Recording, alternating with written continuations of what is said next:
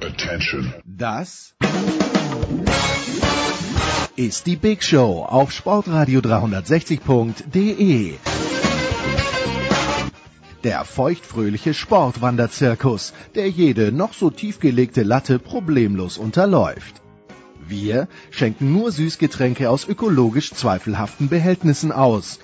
Wir haben nur die billigsten Schokomarzipankugeln dem Wollfall zum Andenken im Programm. Und wir finden wie kaum jemand anderer Gefallen am gepflegten Name-Dropping. Hey, I'm Jeannie Bouchard. Hier ist Nick Heidfeld. Hier ist Sven Hannawald. Hallo, mein Name ist Harald Schmidt. Hi, hier ist Markus Kuhn von den New York Giants. Hallo, hier ist Jutta Kleinschmidt. Hallo, hier ist Verena Seiler. Hallo, hier ist Fabian Ambüchen. And you're listening to Sports Radio 360. Die Big Show live aus den David Alaba Studios in München. Jetzt.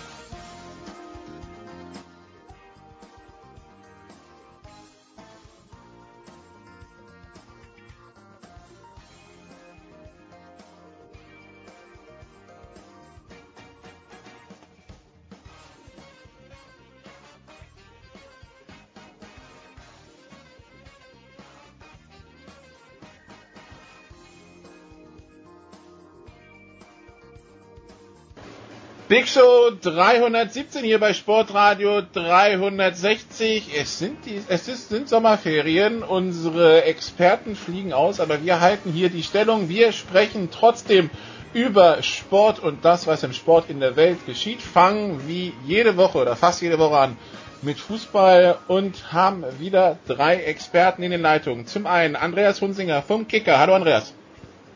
Ja, hallo. Grüß euch. Dann haben wir Sebastian äh, Wessling von der Westen.de. Hallo Sebastian. Hallo. Und dann haben wir unseren Fußballromantiker in der Leitung, Christian Schimmel von der Draft.de. Hallo Christian. Ja, wunderschönen guten Tag.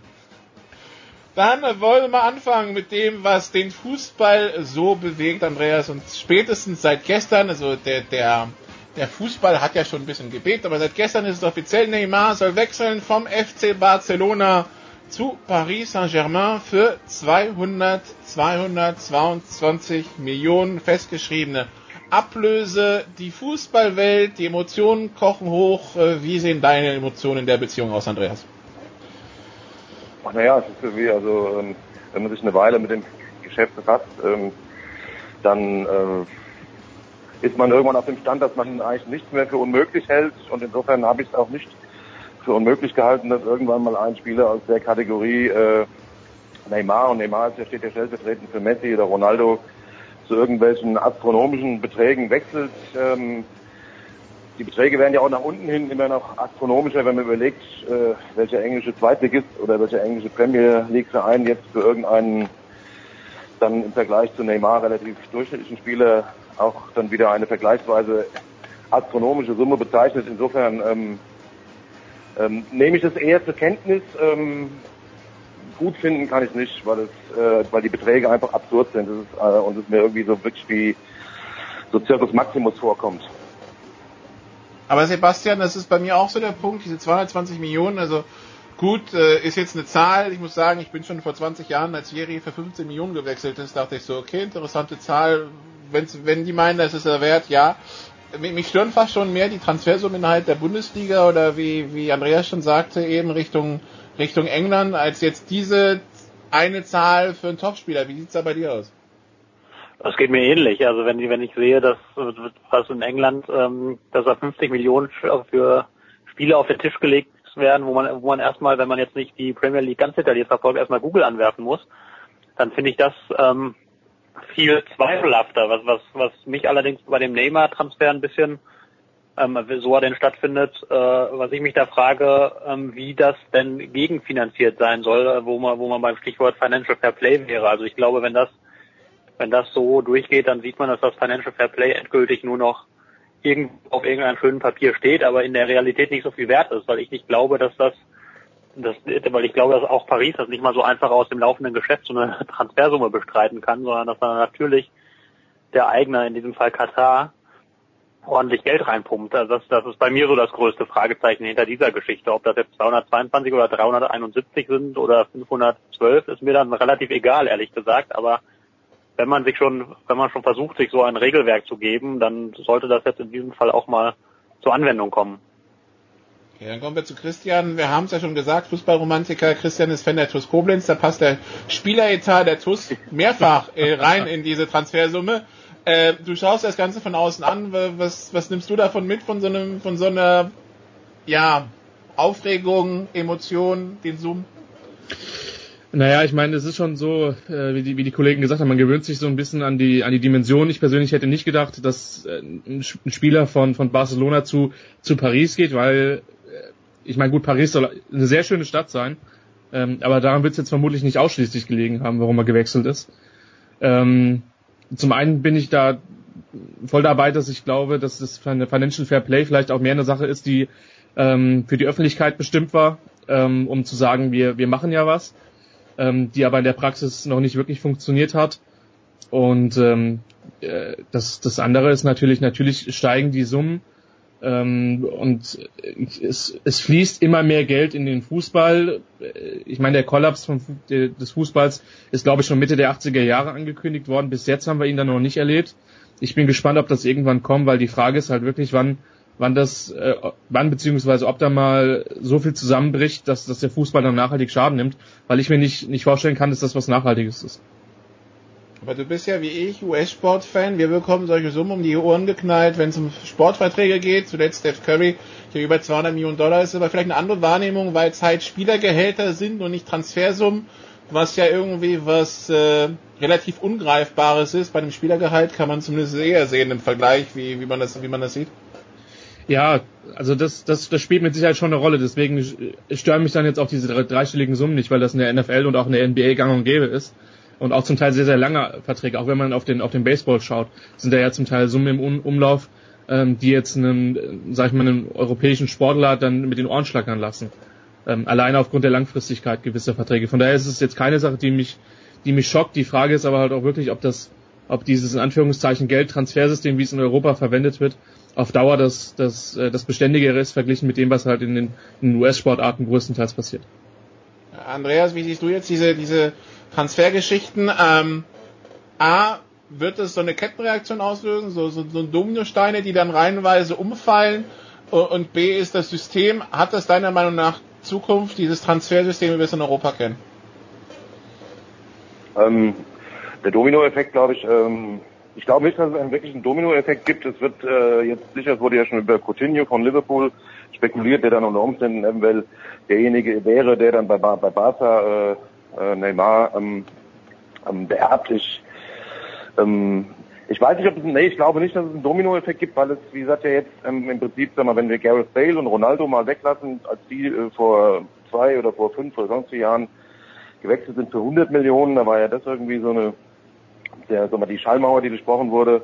Ähm, es hat sich gezeigt, dass, dass das auch keinen Kettenreaktionseffekt zur Folge hat, aber diese Spieler eben so dermaßen über allen anderen schweben, dass das einmal ein Ausrufezeichen ist wahrscheinlich viel zu wenig gesagt, ein Gigantentransfer ist, der ähm, ähm, der keine Kettenreaktion nach sich zieht. Ähm, ich glaube, die äh, ähm, die Entwicklung ähm, im, im Transfergeschäft hin zu astronomischen Summen ähm, oder zu vergleichsweise astronomischen Summen hat vorher schon eingesetzt. Also man muss gesagt, man schaut nach England, man schaut ähm, nach Deutschland, ähm, wo es für Spieler wie John Anthony Brooks 20 Millionen bezahlt werden, Maximilian Philipp 20 Millionen. Ich glaube, das ist unabhängig von, von derlei Transfers, weil diese vier, fünf, sechs Spieler, die es gibt, ähm, die werden immer in einer anderen Liga spielen, im wahrsten Sinne des Wortes, sowohl sportlich als auch wenn sie dann tatsächlich irgendwie sich mal verändern. Ähm, das Transfersystem ähm, in Europa äh, zukunftsträchtig, ja, ich weiß nicht, also im Prinzip schon. Ähm, die Frage ist nur, ob man nicht irgendwann, ähm, ähm, und da kommt man irgendwie, sag ich mal, ins Gehege mit Fußballromantik, ob nicht irgendwann einfach, sag ich mal, ähm, die Schraube einfach überdreht wird. Ja, das ist also eben ähm, zu viel Geld äh, oder beziehungsweise einfach durch die Astronom astronomischen Summen sich einfach zu sehr von, von, von, von der Basis vom Fan entfernt. Also wenn das, sag ich mal, ein milliardenschweres Spekulationsobjekt wird am Ende. Sebastian. Der Wert hinter dem Transfer von Neymar, der erschließt es mir nicht ganz. Also.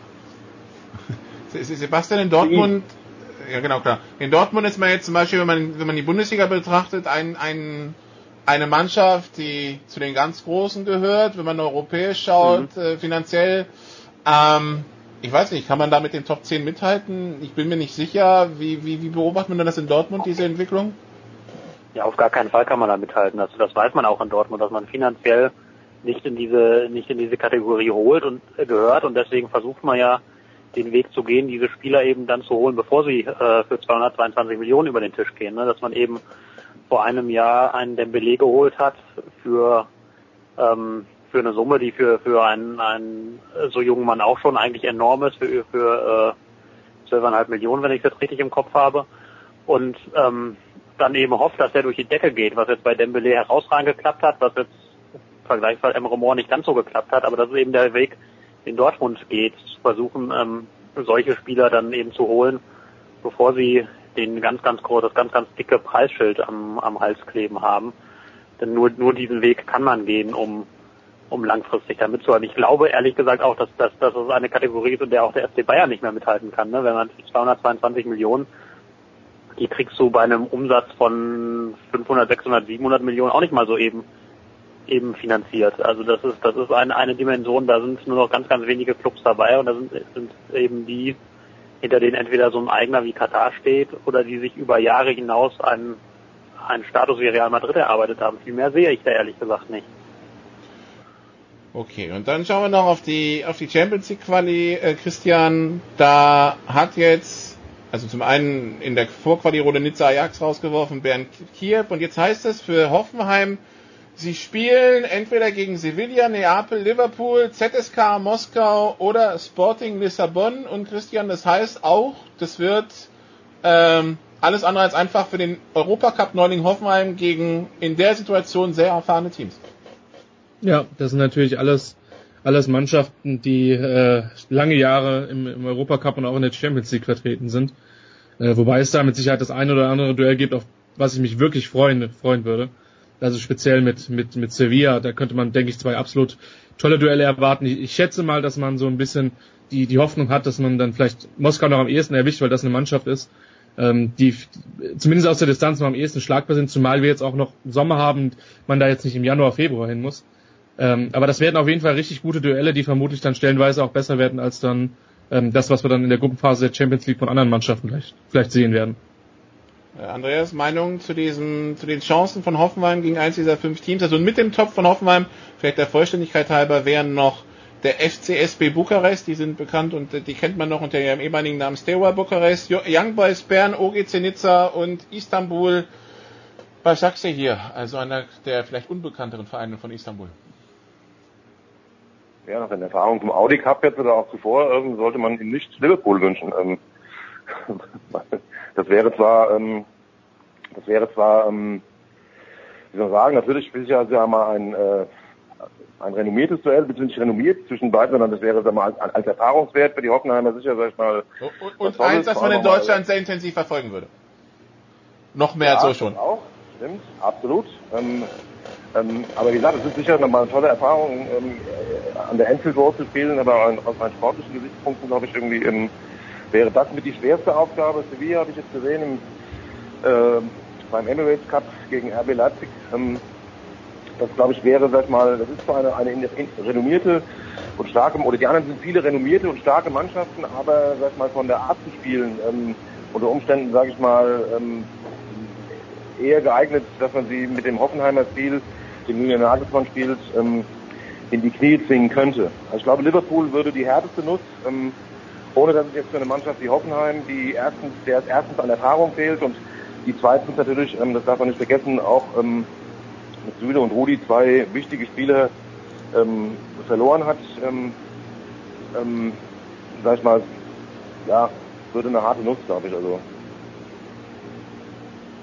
Okay, und auf der anderen Seite, Sebastian, wenn wir, wenn wir in den äh, anderen Top schauen, also der Champions Weg. Da haben wir dann ähm, auf der einen Seite Olympiakos, Piraeus, Celtic, Glasgow, Kopenhagen, Apol, Nicosia und Maribor und auf der anderen Seite Karabach, Achtam, Astana, Rijeka, Hapoel, Beersheva und Slavia Prag und Rijeka erwähnen wir deshalb Sebastian, weil mal Salzburg wieder nicht geschafft hat, in ähm, die Champions League zu kommen. Die Schadenfreude bei den deutschen Fußballfans ist groß nach der Geschichte gegen Leipzig, aber ich finde immer, das sagt auch viel dann über den äh, österreichischen Fußball aus äh, und wie, wie schwach der dann tatsächlich ist. Weil es ist ja nicht nur Salzburg, die es nicht schaffen, Rapid Wien und Co. haben auch ähnliche Probleme. Ja, dem ist nichts hinzuzufügen, klar. Also das ist eine Mannschaft, eine Mannschaft, die, die jedes Jahr sehr relativ souverän oben mitspielt, aber es international dann zuverlässig vergeigt und ja auch jedes Jahr gegen Mannschaften, die absolut nicht zum, zum, zum Top-Niveau des europäischen Fußballs gehören. Also wenn ich da zurückdenke an Düdelingen und Maribor und wer da alles jeweils im Weg stand. Also da, ähm, das zeigt natürlich ganz klar, genau, das zeigt natürlich ganz klar, dass, dass man in Österreich einfach nicht auf, auf einem Niveau gefordert ist, dass die Spieler das gewohnt sind und regelmäßig abrufen können. Also das ist, das ist auf jeden Fall klar für die österreichischen Mannschaften ein Problem.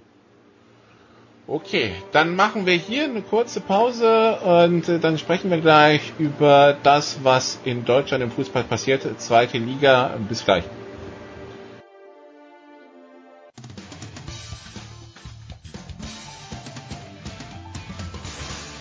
Ja, hallo, da ist der Thomas Muster. Ich wünsche viel Spaß äh, bei Sportradio 360.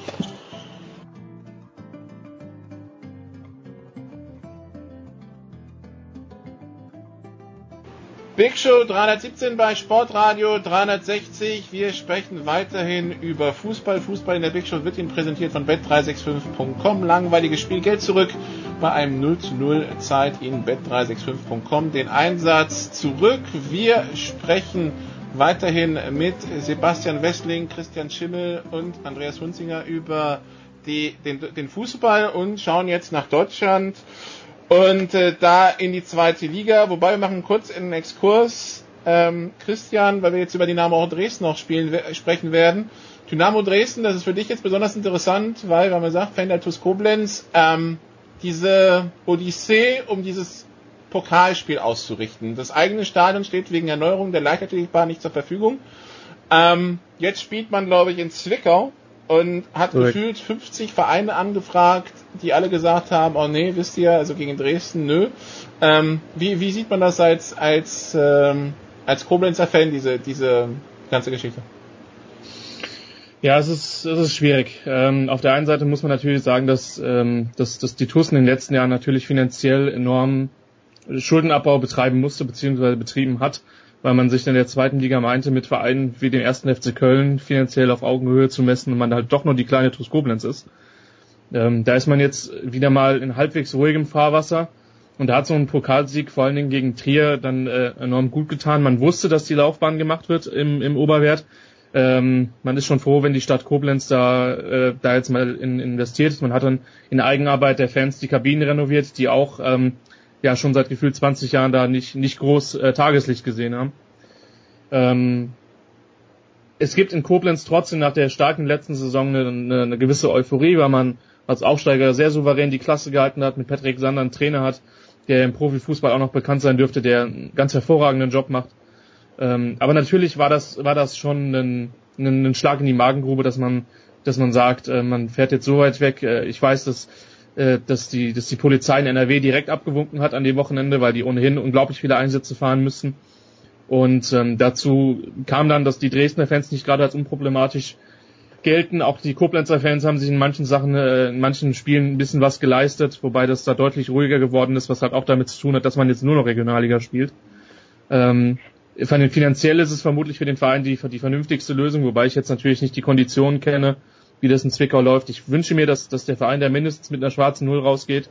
Ähm, aber es ist natürlich für die Fans eine unglaublich bittere Geschichte, zumal, und das ist vielleicht noch das größte Ärgernis, das Spiel war an dem Samstag angesetzt um 15.30 Uhr. Ähm, aus irgendwelchen Gründen, ich glaube, von Seiten des DFB ist es jetzt auf, auf Freitagabend verschoben worden, was halt einfach eine 420 Kilometer Tour ist für die, für die Menschen in und um Koblenz. Das ist für viele einfach ohne ein, vielleicht zwei Urlaubstage nicht zu machen.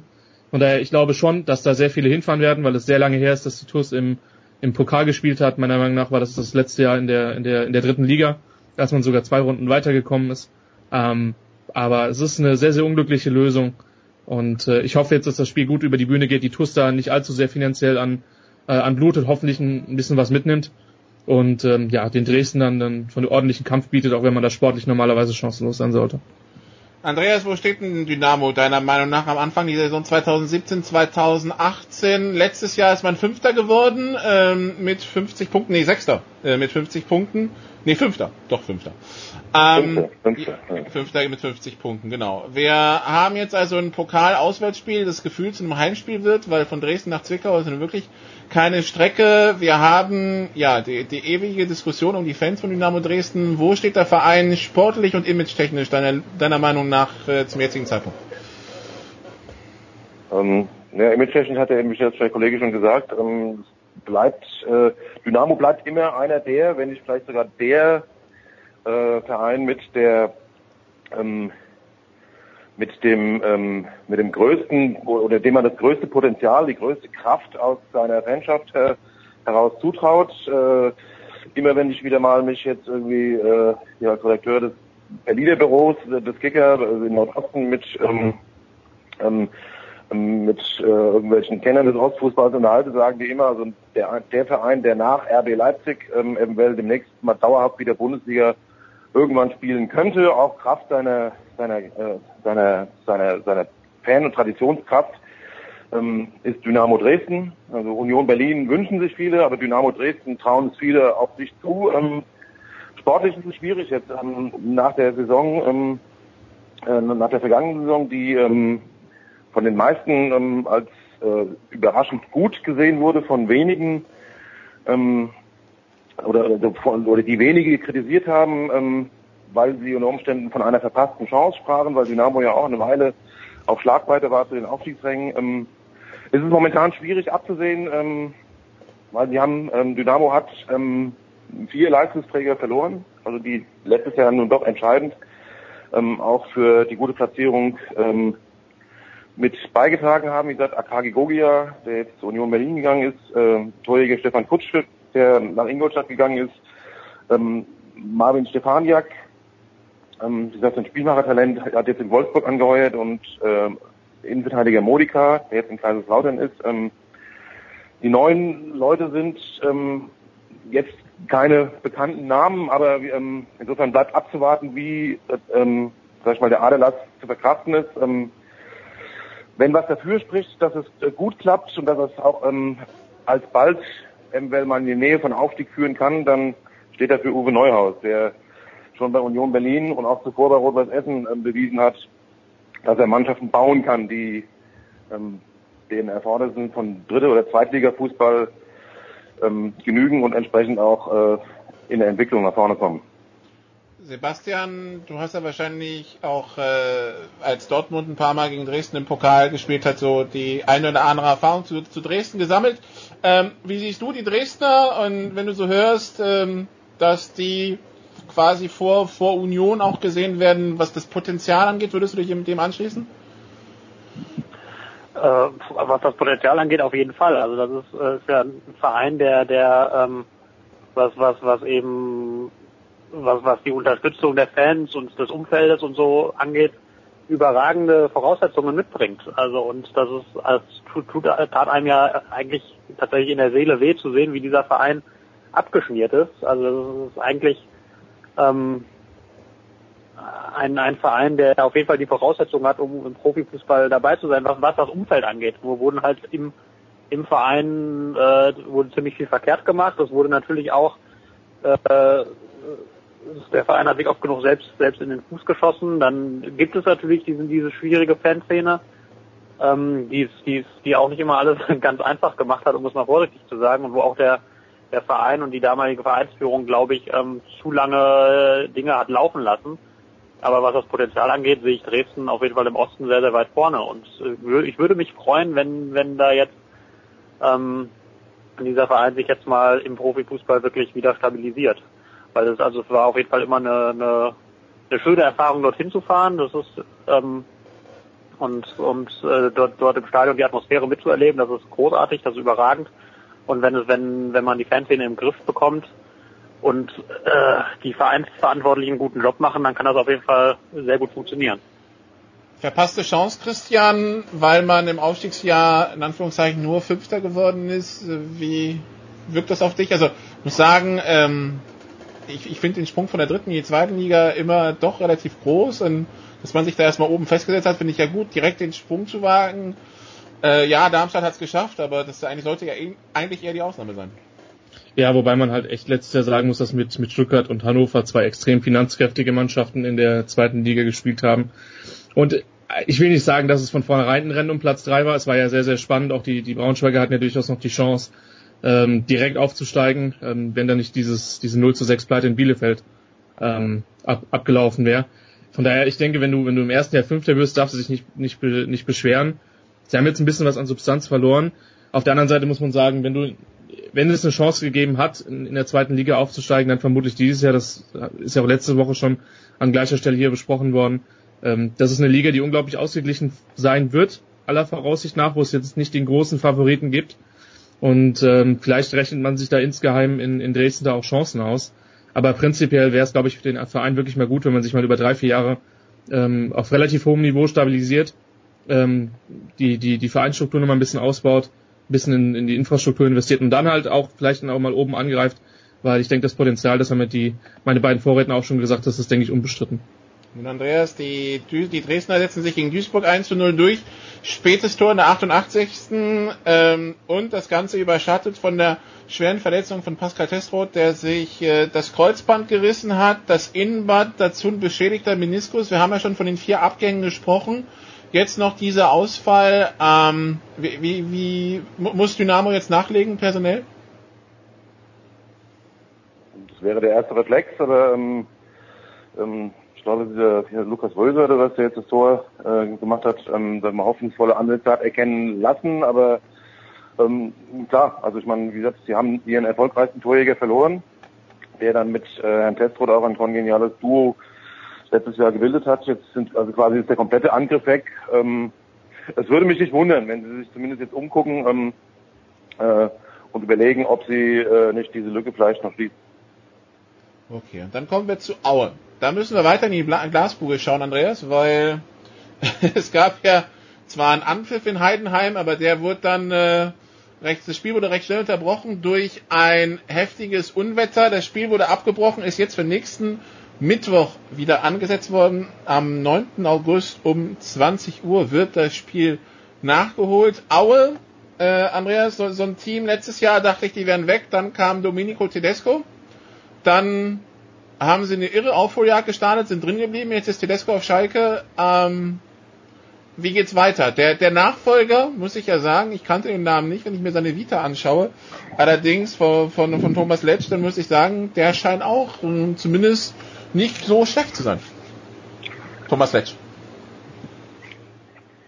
Ja, es ist zumindest, ähm, es wird, glaube ich, wie gesagt, nicht dazu führen, dass, ähm, ähm, dass Auer, wie gesagt, ähm, äh, jetzt, weil, wie gesagt, also die zweite Liga ist ausgeglichen, man kann, wie gesagt, wir haben davon schon gesprochen. Ähm, ich glaube, es wird zunächst mal nicht dazu führen, dass äh, Aue eine andere Rolle spielen wird als in den meisten oder wenn man als in 95 Prozent der Jahre, äh, der sie in der zweiten Liga waren. Ähm, weil dazu ist der Club aus sich heraus Umfeld einfach zu klein, um ähm, ähm um einen ein Aufstiegsanwärter oder eine, ein Anwärter für die vorderen Plätze zu sein. Ich glaube, in Aue geht es, und das äh, hört man auch immer, wenn man ähm, mit den Verantwortlichen dort spricht, in Aue ähm, ist die zweite Liga im Prinzip das höchste der Gefühle und es geht immer darum, ähm, den Bestand zu sichern.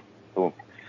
Äh, äh insofern kann ähm, der neue Trainer wird, ähm, ist das seine Aufgabe, davon gehe ich aus, das wird ihm Herr Leonard, der Präsident, auch so verkauft haben, weil ähm, er kann natürlich jetzt halt mal auf einem gewissen ähm, ja, Fundament, auf einem Fußballfundament aufbauen, das äh, Domenico Tedesco in der kurzen Zeit, äh, die er dort war, gelegt hat. Ähm, ich glaube aber, dass es, wie gesagt, von der gesamten Qualität des Vereines ähm, nicht zu mehr führen wird, als dass sie im Ernstfall damit zufrieden sein müssen, wenn sie im nächsten Mai 15. wären oder 14. Sebastian, das ist für mich der Eindruck von Aue, wenn ich von, also ich habe mit dem Erzgebirge nichts am Hut, aber äh, Aue ist für mich so in einer Liga, wo es auch den einen oder anderen nicht so großen gibt, gehört Aue systematisch zu mich, für mich zu den Kleinen. Ich weiß nicht, vielleicht tue ich denn damit Unrecht, aber Aue ist für mich so immer Kandidat, so Platz 12 bis 18 maximal.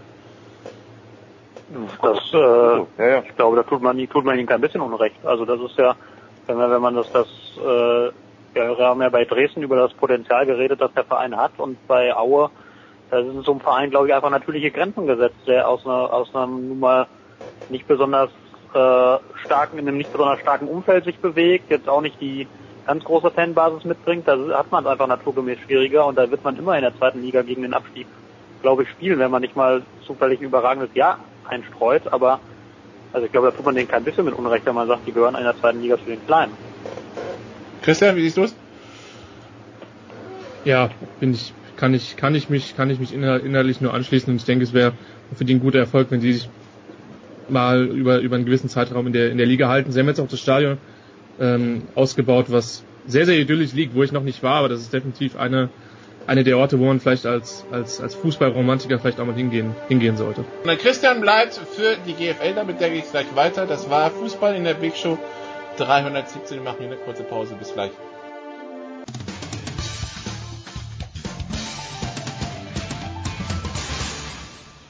Hallo, hier spricht Thorsten Leidenhardt, Headcoach von Ratio Ulm und Sie hören Sportradio 360.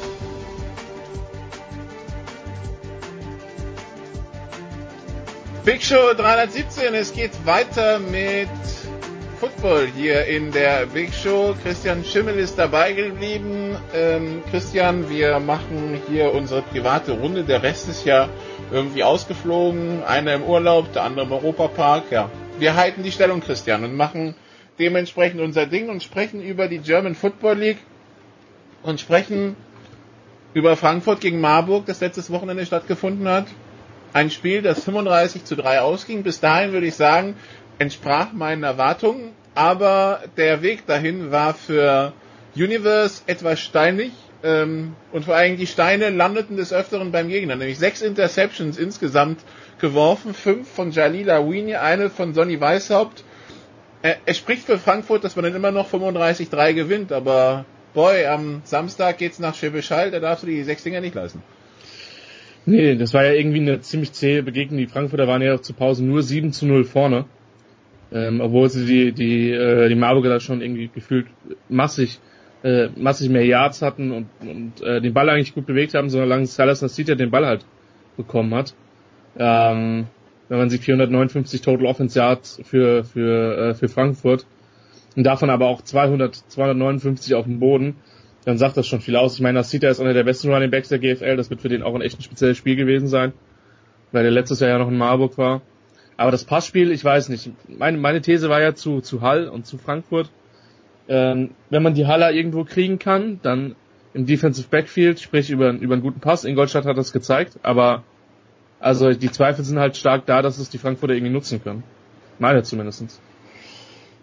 Ja, und bei mir war halt die Frage, als ich das Spiel kommentiert hatte am Samstag, wo ziehst du die Linie zwischen, du willst deinem Quarterback nach den drei Picks wieder Selbstvertrauen geben und du äh, schaust, dass du das Spiel gewinnst. Also irgendwann nach dem dritten, nach der dritten Interception hätte ich gesagt, jetzt bis zum Ende des Spiels bekommen Nasita den Ball, weil den hat Marburg gar nicht in den Griff bekommen. Und dann geht's jetzt zwar 52-3 aus mit irgendwie 40 Läufen von Nasita für 400 Yards, aber dann, äh, dann haben wir dieses Elend auf Passspiel nicht mehr anzusehen. Stattdessen ging es dann mit Passspiel weiter. Ich glaube, es war noch ein vierter Pick vor der Halbzeit, wenn ich mich recht erinnere. Ähm, und ich wurde aus diesem Spiel einfach nicht schlau. Und vor allen Dingen mit einem Quarterback, wenn ich von oben auf der Tribüne sitze und mir denke, wo wirft er denn hin? Und hat er den nicht gesehen, den Verteidiger, dann ist das immer so ein Punkt, wo ich mir denke, naja, Division One Athlet hin oder her. Ähm, Im Quarterback-Spiel ist da noch sehr viel Luft nach oben. Ich glaube, dass, dass du bei ihm halt, ihm halt schon ansiehst, dass er wenig regelmäßig gespielt hat auf Quarterback und vor allen Dingen halt auch auf anderen Positionen eingesetzt worden ist. Ähm, sowohl bei Air Force als auch dann später bei Colorado wenn du als Quarterback trainierst, ist es, glaube ich, zumindest noch mal ein bisschen einfacher, weil du dir dann dich auch im, im, im, sag ich mal, im Kopf eines Quarterbacks befindest und darüber nachdenkst und Entscheidungen triffst und ähnliches. Wenn du aber auf einer komplett fremden Position spielst und einfach erstmal nur ein guter Athlet bist, was Arvini zweifellos ist, dann ist es, glaube ich, schwer. Ich meine, der hatte ich muss jetzt nochmal auf mein, auf meinen Zettel gucken. Ähm, der waren, also drei von den Dingern waren unterworfen, wo ich nicht weiß, hat er den Arm nicht oder ähm, oder hat der einfach seine die Route des Receivers falsch eingeschätzt? In, in Ingolstadt hat er meiner Meinung nach gezeigt, dass er den Arm hat. Und zwei halt zwei drei Würfe halt auch komplett in Coverage, wo er entweder einen Linebacker übersieht oder halt meiner Meinung nach die das gegnerische Verteidigungsschema falsch einschätzt.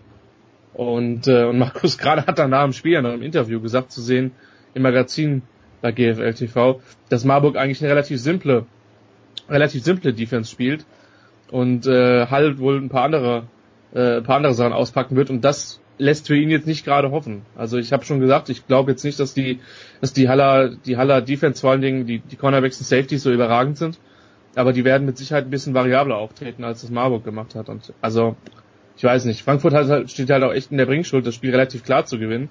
Von daher, da können sie halt nicht nur laufen, wenn sie nicht komplett ähm, wenn sie nicht ihre, ihre äh, wenn die Defense nicht komplett äh, den ja die Halle Offense halt runterfährt. Und auf der anderen Seite Marburg, du hast fünf Amerikaner in der Offense durchrotiert, einer davon mit europäischem Pass, aber zwei Quarterbacks, Chad Jeffries, Emmanuel Lewis, ähm, Robert Johnson, Phil Lanieri, das ist der mit dem europäischen Pass, Enricus Lindley, der Running Back, und äh, dann hast du noch einen englischen Receiver, einen britischen mit Charlie Joseph. Und am Ende kommen drei Punkte raus und das auch nur, weil die Defense den Ball an die 7-Yard-Linie legt, von dem aus der Position kommst du gar nicht weg und musst kicken.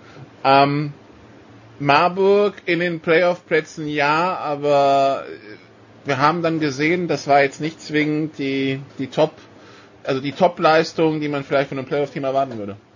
Nee, absolut nicht. Und das Problem ist halt, wenn du keine gute Line hast, dann, ähm, dann kriegst du halt Probleme, die ist besser als letztes Jahr. Auf jeden Fall. Ähm, aber ich weiß nicht, also auch was so das, das, Playcalling betrifft und die, die ganze Art der, der Offense, also das, was ich gesehen habe vom Spiel, ist halt auch, dass, äh, dass die Quarterbacks zum Teil recht lang den Ball gehalten haben. Und das kannst du halt nicht machen, wenn du mit der O-Line gegen halt eine Frankfurter Defensive Line spielst, die halt einfach qualitativ zwei Klassen besser ist, mindestens so. Und das ist dann halt ein Problem für die, für die Mercenaries. Es wird, du hast recht, mit ziemlicher Sicherheit für die Playoffs reichen. Wo sie dann reinkommen werden, äh, wird man dann sehen, ob es dann irgendwie eine nette Auswärtsfahrt nach Kiel oder nach Braunschweig gibt. Das wird sich dann noch entscheiden. Oder theoretisch ähm, auch nach Dresden. Oder Dresden, genau. Aber ähm, der qualitative Unterschied zwischen den, den ersten zwei ähm, zum Rest ist schon noch, ist schon noch gegeben. Auch wenn ich, wie gesagt, die, die Dukes aus Ingolstadt dann nochmal eine Nasenlänge vor den Mercenaries sehe. Aber gut, das werden wir dann am, am Wochenende beobachten dürfen. Genau, am Wochenende dann im Süden die Spitzenspiele Schwäbisch Hall gegen Frankfurt.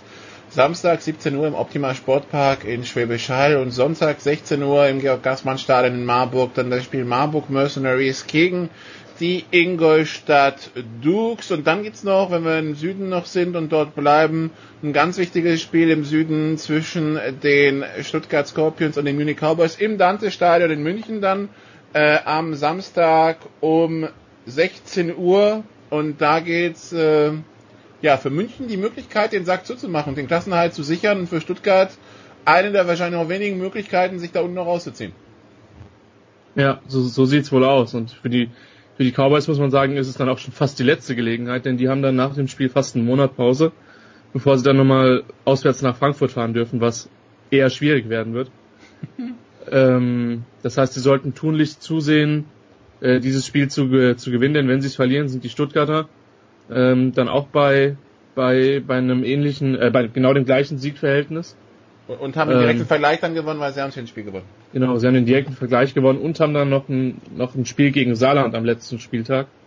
Ähm, ich sag mal so gegen Ingolstadt und gegen Hall zwischendrin dürfte normalerweise für die nichts, also relativ wenig zu holen sein. Ähm, das ist ein, also speziell für München ist es halt ein Must-Win, weil du dich damit halt wirklich effektiv rettest und wenn man sich den Start von den Cowboys angeschaut hat, ähm, dann konnte man sich, musste man sich große Sorgen machen, ähm, aber die letzten Auftritte waren eigentlich ganz gut und sind auch gegen Halle eigentlich ganz vernünftig, haben ganz vernünftig versucht zu spielen, aber man merkt halt schon, dass die, dass die Qualität dann noch nicht so da ist wie vielleicht bei anderen Mannschaften. Man hat gegen Marburg gewonnen, man hat in, in Allgäu einen, super harten Kampf gewonnen. Und normalerweise sind sie für mich rein, was die Qualität betrifft, schon auch echt Favorit. Ich weiß jetzt nicht, was mit Fabian Gärtner ist, ob der länger ausfällt. Der hat jetzt gegen Hall nicht gespielt. weil der normalerweise schon jemand ist, der das Laufspiel von den Cowboys auch echt trägt. Aber also sie gehen das Spiel für mich als Favoriten. Bei Stuttgart muss man halt sehen. Der letzte Auftritt gegen Hall hat ein bisschen Mut gemacht. Da haben sie lange mitgehalten, auch nur relativ knapp verloren. Die Auftritte davor waren stellenweise wirklich katastrophal, vor allen Dingen äh, auswärts bei den Comets.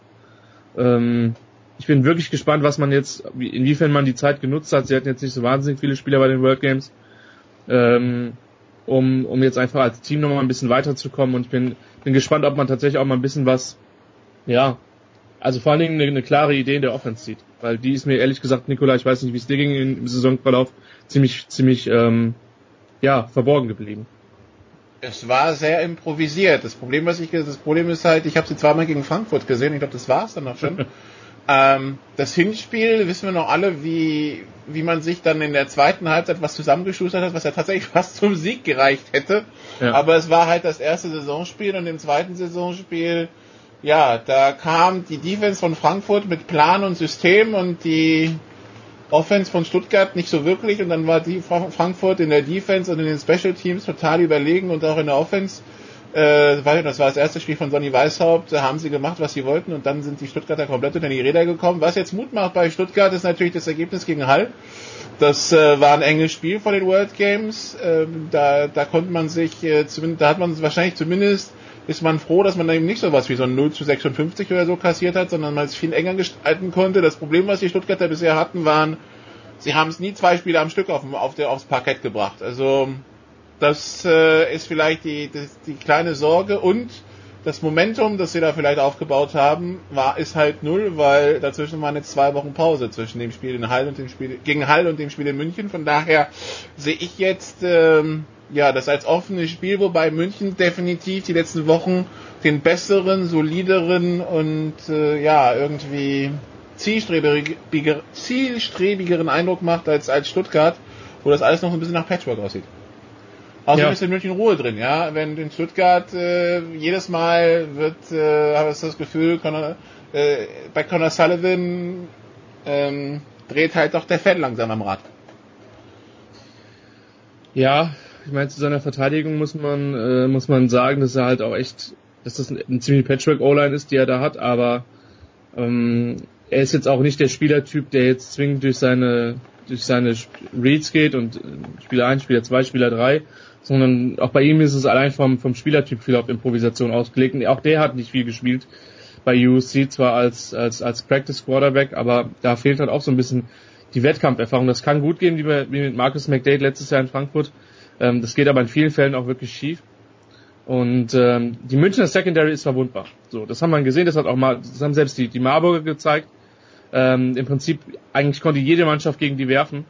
Und ähm, normal ist da was möglich. Ob das die Stuttgarter dann nutzen werden können, das werden wir am Sonntag, am, am Wochenende sehen, aber es ist auf jeden Fall ein super wichtiges Spiel. Wer in der Nähe ist, sollte da auf jeden Fall hingehen, weil es wird auf jeden Fall ein intensives Football spielen wird. Ob es gut wird, weiß ich nicht, aber es wird auf jeden Fall intensiv, weil es um wahnsinnig viel geht. Und dann noch im Süden Allgäu gegen Saarland. Ähm, auch da für den Sieger die Möglichkeit, ein bisschen Luft zu verschaffen. Und nach aktuellem Stand der Dinge sehen wir der Allgäu leicht vorne, oder? Ja, die, die Allgäuer sind halt ein bisschen gesünder jetzt in den letzten, in den letzten Wochen geworden. Ähm, haben eine relativ dünne Personaldecke dieses Jahr. Wenn alle halbwegs fit sind, vor allen Dingen Quarterback Cedric Townsend, ähm, dann sind die schon, sind die schon äh, eine, eine Mannschaft, die eigentlich auch nicht um die letzten zwei, drei Plätze spielt, sondern eher Richtung Platz, Platz vier, Platz fünf. Ähm, hat man ja auch im letzten Jahr gesehen. Ähm, ich weiß jetzt nicht, ob sich jetzt während der Pause noch jemand bei den Comets verletzt hat. Die sollten da vorne sein und bei, bei den Saarländern ist es halt ganz, ganz viel ähm, ja, Spannung drin, weil eigentlich, Nikola, war mein Eindruck vor der Saison, sie wollten eigentlich um die Playoff-Plätze spielen, dann hat man sich von seinem vom Headcoach getrennt im Sommer und seitdem geht's eigentlich fast nur noch bergab. Also ähm, die Frage ist, ob man da im Saarland jetzt letzte Woche absolut, also völlig chancenlos gegen Ingolstadt, äh, ob man da nochmal den, den Turnaround hinbekommt und sich dann zumindestens äh, noch ja die, die Endspiele in den letzten Wochen gegen, gegen das Rückspiel dann gegen Allgäu und in, in Stuttgart erarbeitet. Aber es ist, weiß ich nicht. Also was ich von, von aus Saarland gesehen habe, macht mir relativ wenig Hoffnung. Ähm, ich weiß allerdings auch nicht, wie die Stimmung in, in Saarbrücken bzw. Neunkirchen jetzt ist. Das ist die große Frage. Letzt, vorletztes Jahr ist man Vierter geworden, hat zum zweiten Mal die Playoffs geschafft und äh, vor dann nach Braunschweig war da chancenlos. Letztes Jahr an einem dramatischen äh, letzten Spieltag ging es darum, kommen sie in die Playoffs dann nicht, mussten dafür in, äh, in Kempten gewinnen, haben gewonnen, auch weil Kempten in der letzten Minute einen Fehlgolf verschossen hat, wurden, ging sogar auf Platz 3, also das heißt, obwohl Frankfurt hochkam, hat man sich um Platz verbessert, nämlich wenn man an Kempten vorbeigegangen ist, äh, zusätzlich äh, zu Stuttgart und fuhr dann als Dritter zum Nordzweiten nach Dresden. Gab dann auch eine Rutsche, aber irgendwie ist das ja was, worauf man dann aufbaut und dann zählt man automatisch die Saarländer zu den Favoriten aus. Zumal letztes Jahr war ein richtig gutes Spiel gegen Hall dabei, dass sie fast gewonnen hätten, äh, eine Two-Point-Conversion davon entfernen, eine richtig gute Halbzeit gegen Frankfurt. Das ist alles Sachen, wo man dachte, okay, es geht mit den Saarländern aufwärts und sie sind nicht mehr die graue Maus der Liga, die sie vor drei, vier Jahren waren, sondern jetzt ist es was, was Solides und dann kommt diese Saison. Ich weiß noch, wie ich Anfang der Saison ganz hoffnungsvoll zu diesem Spitzenspiel gegen Hall gefahren bin, von dem ich dachte, es würde ein Spitzenspiel sein in Neuenkirchen und dann verlieren sie es 0 zu 50.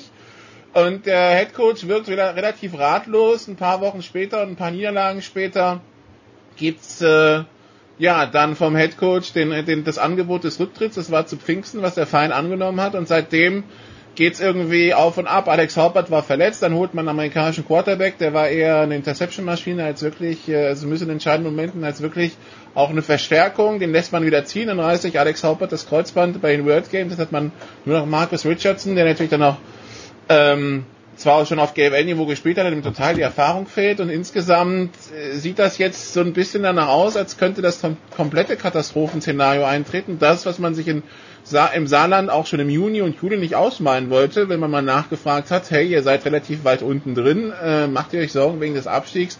Ah, nee, nee, wir haben noch reichlich Spiele. So, jetzt habt ihr aber keinen Quarterback mehr, zumindest keinen, keinen euren gesetzten Starter nicht mehr und müsst mit der Backup-Lösung antreten.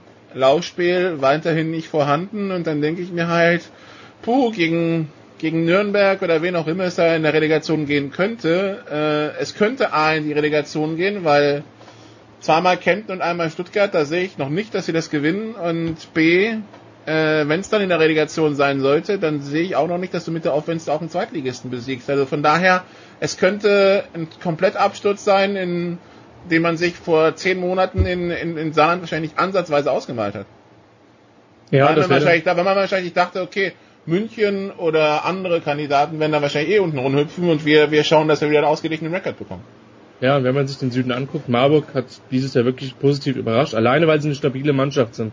Jetzt nicht gegen Spitzenteams, aber gegen, gegen, sag ich mal, den, den, den Rest der GFL. München hat sich nach einem katastrophalen Start stabilisiert, was auch damit zu tun hatte, dass jetzt Quarterback Benjamin Wilkerson wieder da ist, ähm, der mit seiner, mit seiner Fähigkeit auch zu laufen für eine Defense ganz andere Herausforderungen stellt. Bei den Comets muss man sagen, die sind auch einfach schlicht und ergreifend wieder gesund geworden, haben aber nicht diese Kadertiefe. Und dann bleiben noch Saarland und Stuttgart. Und bei Stuttgartern wussten wir im Vorfeld der Saison, die hatten sehr viele Abgänge.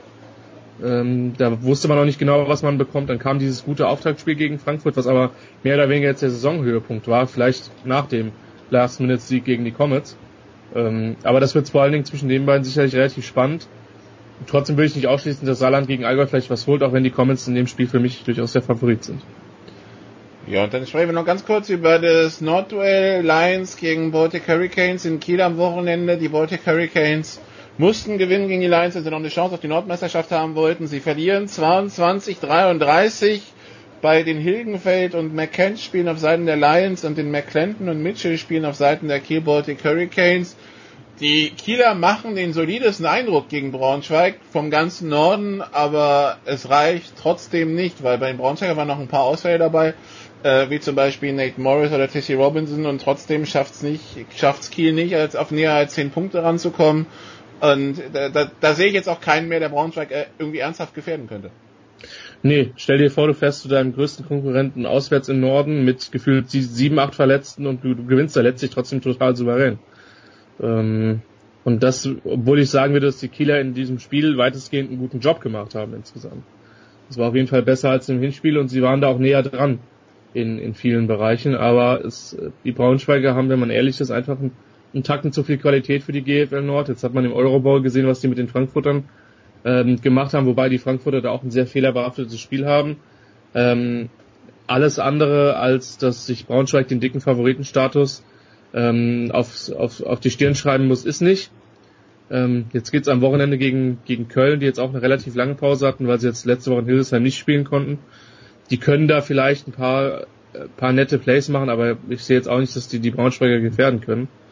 Ähm, von daher wird es schon so sein, dass, dass sich Braunschweig die Nordmeisterschaft im Normalfall nicht mehr wird nehmen lassen, es sei denn, äh, Terrio verletzt sich jetzt noch oder ähm, ja, die halbe O-Line fällt aus, keine Ahnung, aber im Normalfall sollte das jetzt reichen. Und dann schreiben wir uns ganz fett in den Kalender, 26. August, 16 Uhr, Keyboard Hurricanes gegen die Dresden Monarchs. Das dann äh, das Finale um Platz 2 im Norden. Christian, Highlight am Wochenende. Highlight am Wochenende ist, äh, mit dir in Büroräumen zu sitzen und Marburg gegen Ingolstadt zu kommentieren. Das wird ein interessantes Spiel und ich freue mich darauf. Und äh, alle, das die in und Highlight sind die Büroräume. Genau. Und äh, in und um Marburg zu sitzen, äh, die in und um Marburg wohnen. Schaut euch das an, weil der Punkt ist, es geht um was. Es geht aller Voraussicht nach um Platz drei ähm, in, in der GFL Süd und um die Tatsache, äh, dass Ingolstadt eine 8 Punkte Niederlage aus dem Hinspiel aufholen muss. Ähm, auch wenn ich die jetzt schon als Favorit gekürt habe. Nee, da werde ich sein, da freue ich mich drauf und auch immer gerne mit dir. Um mal ganz faktisch korrekt zu bleiben, es sind sechs Punkte aus dem Hinspiel. Das heißt, ein Touchdown mit PAT reicht. Aber ja, das dann am Sonntag um 16 Uhr im Georg-Gassmann-Stadion in äh, Marburg. Danke Christian, hier geht's weiter. Meet der Big Show 317.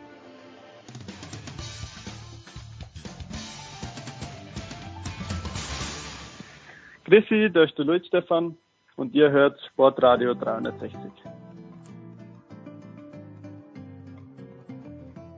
Big Show 317 hier bei Sportradio 360. Wir sprechen jetzt über Motorsport und äh, die Tetates gehen weiter. Ich spreche jetzt mit Stefan Heinrich, der heute der, ja, der Vertreter der Motorsportrunde ist. Hallo Stefan. Einen schönen guten Tag, aber das bin ich doch gern. Wir beide sind ja ohnehin, äh, Nikolas, du und ich, wir sind die Optimierungsbeauftragten und die Optimismusbeauftragten. Gerne.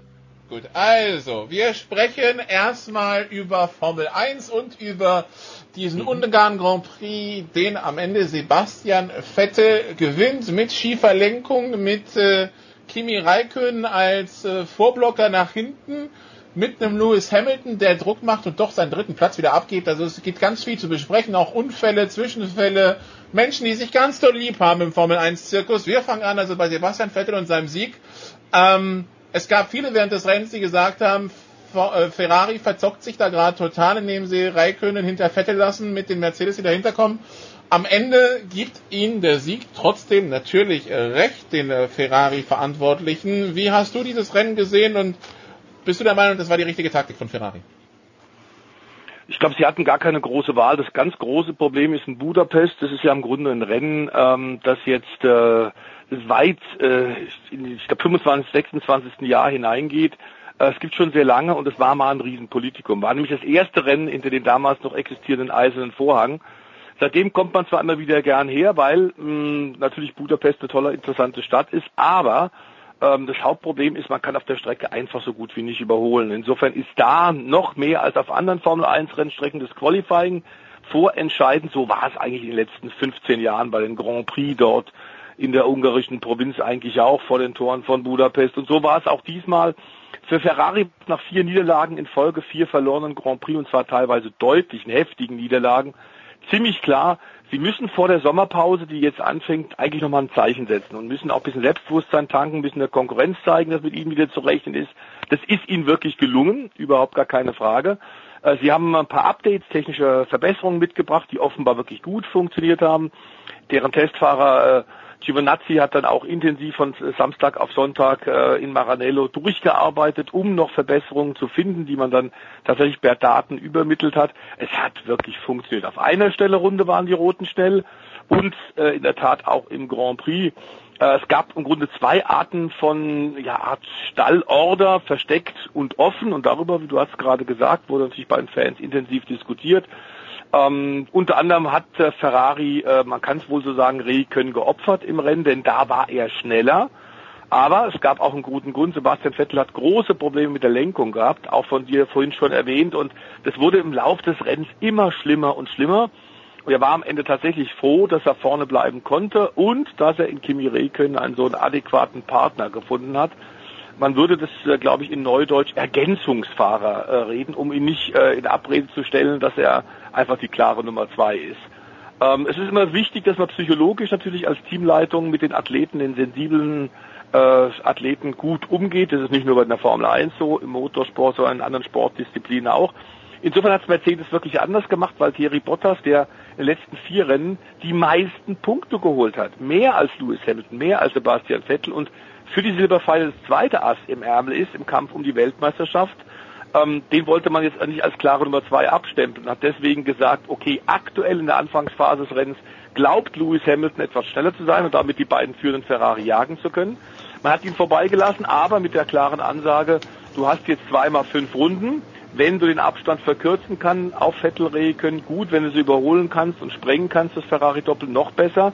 Wenn nicht, bitte gib den Platz am Ende wieder zurück an Valtteri, weil der den dritten Platz verdient hatte. Und so ist dann auch passiert.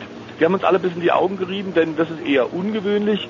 Das hohe Lied, das jetzt Mercedes im Nachhinein spielt, Toto Wolf, Niki Lauda, dass sie das eben ganz anders machen und fair gewinnen wollen, halte ich für sehr albern, weil auch bei Mercedes eine Silberpfeil gab es schon oft Stallorder in der alten Formel 1, 50er, 60er Jahre, in der neuen Formel 1. Also da muss man sich jetzt nicht aufs hohe Ross stellen. Es ist normal, dass in einem Milliardengeschäft man die Jetons auf einen Fahrer setzt. Und bei Ferrari ist es halt jetzt schon punktemäßig eindeutig Sebastian Vettel. Aber klar ist, dass man jetzt ähm, nach dem vierten Saisonsieg leider auch davon berichten muss, dass bei Ferrari die Hütte brennt. Dann gibt es einen Machtkampf hinter den Kulissen, was eigentlich die Sache natürlich jetzt ein bisschen beschädigt.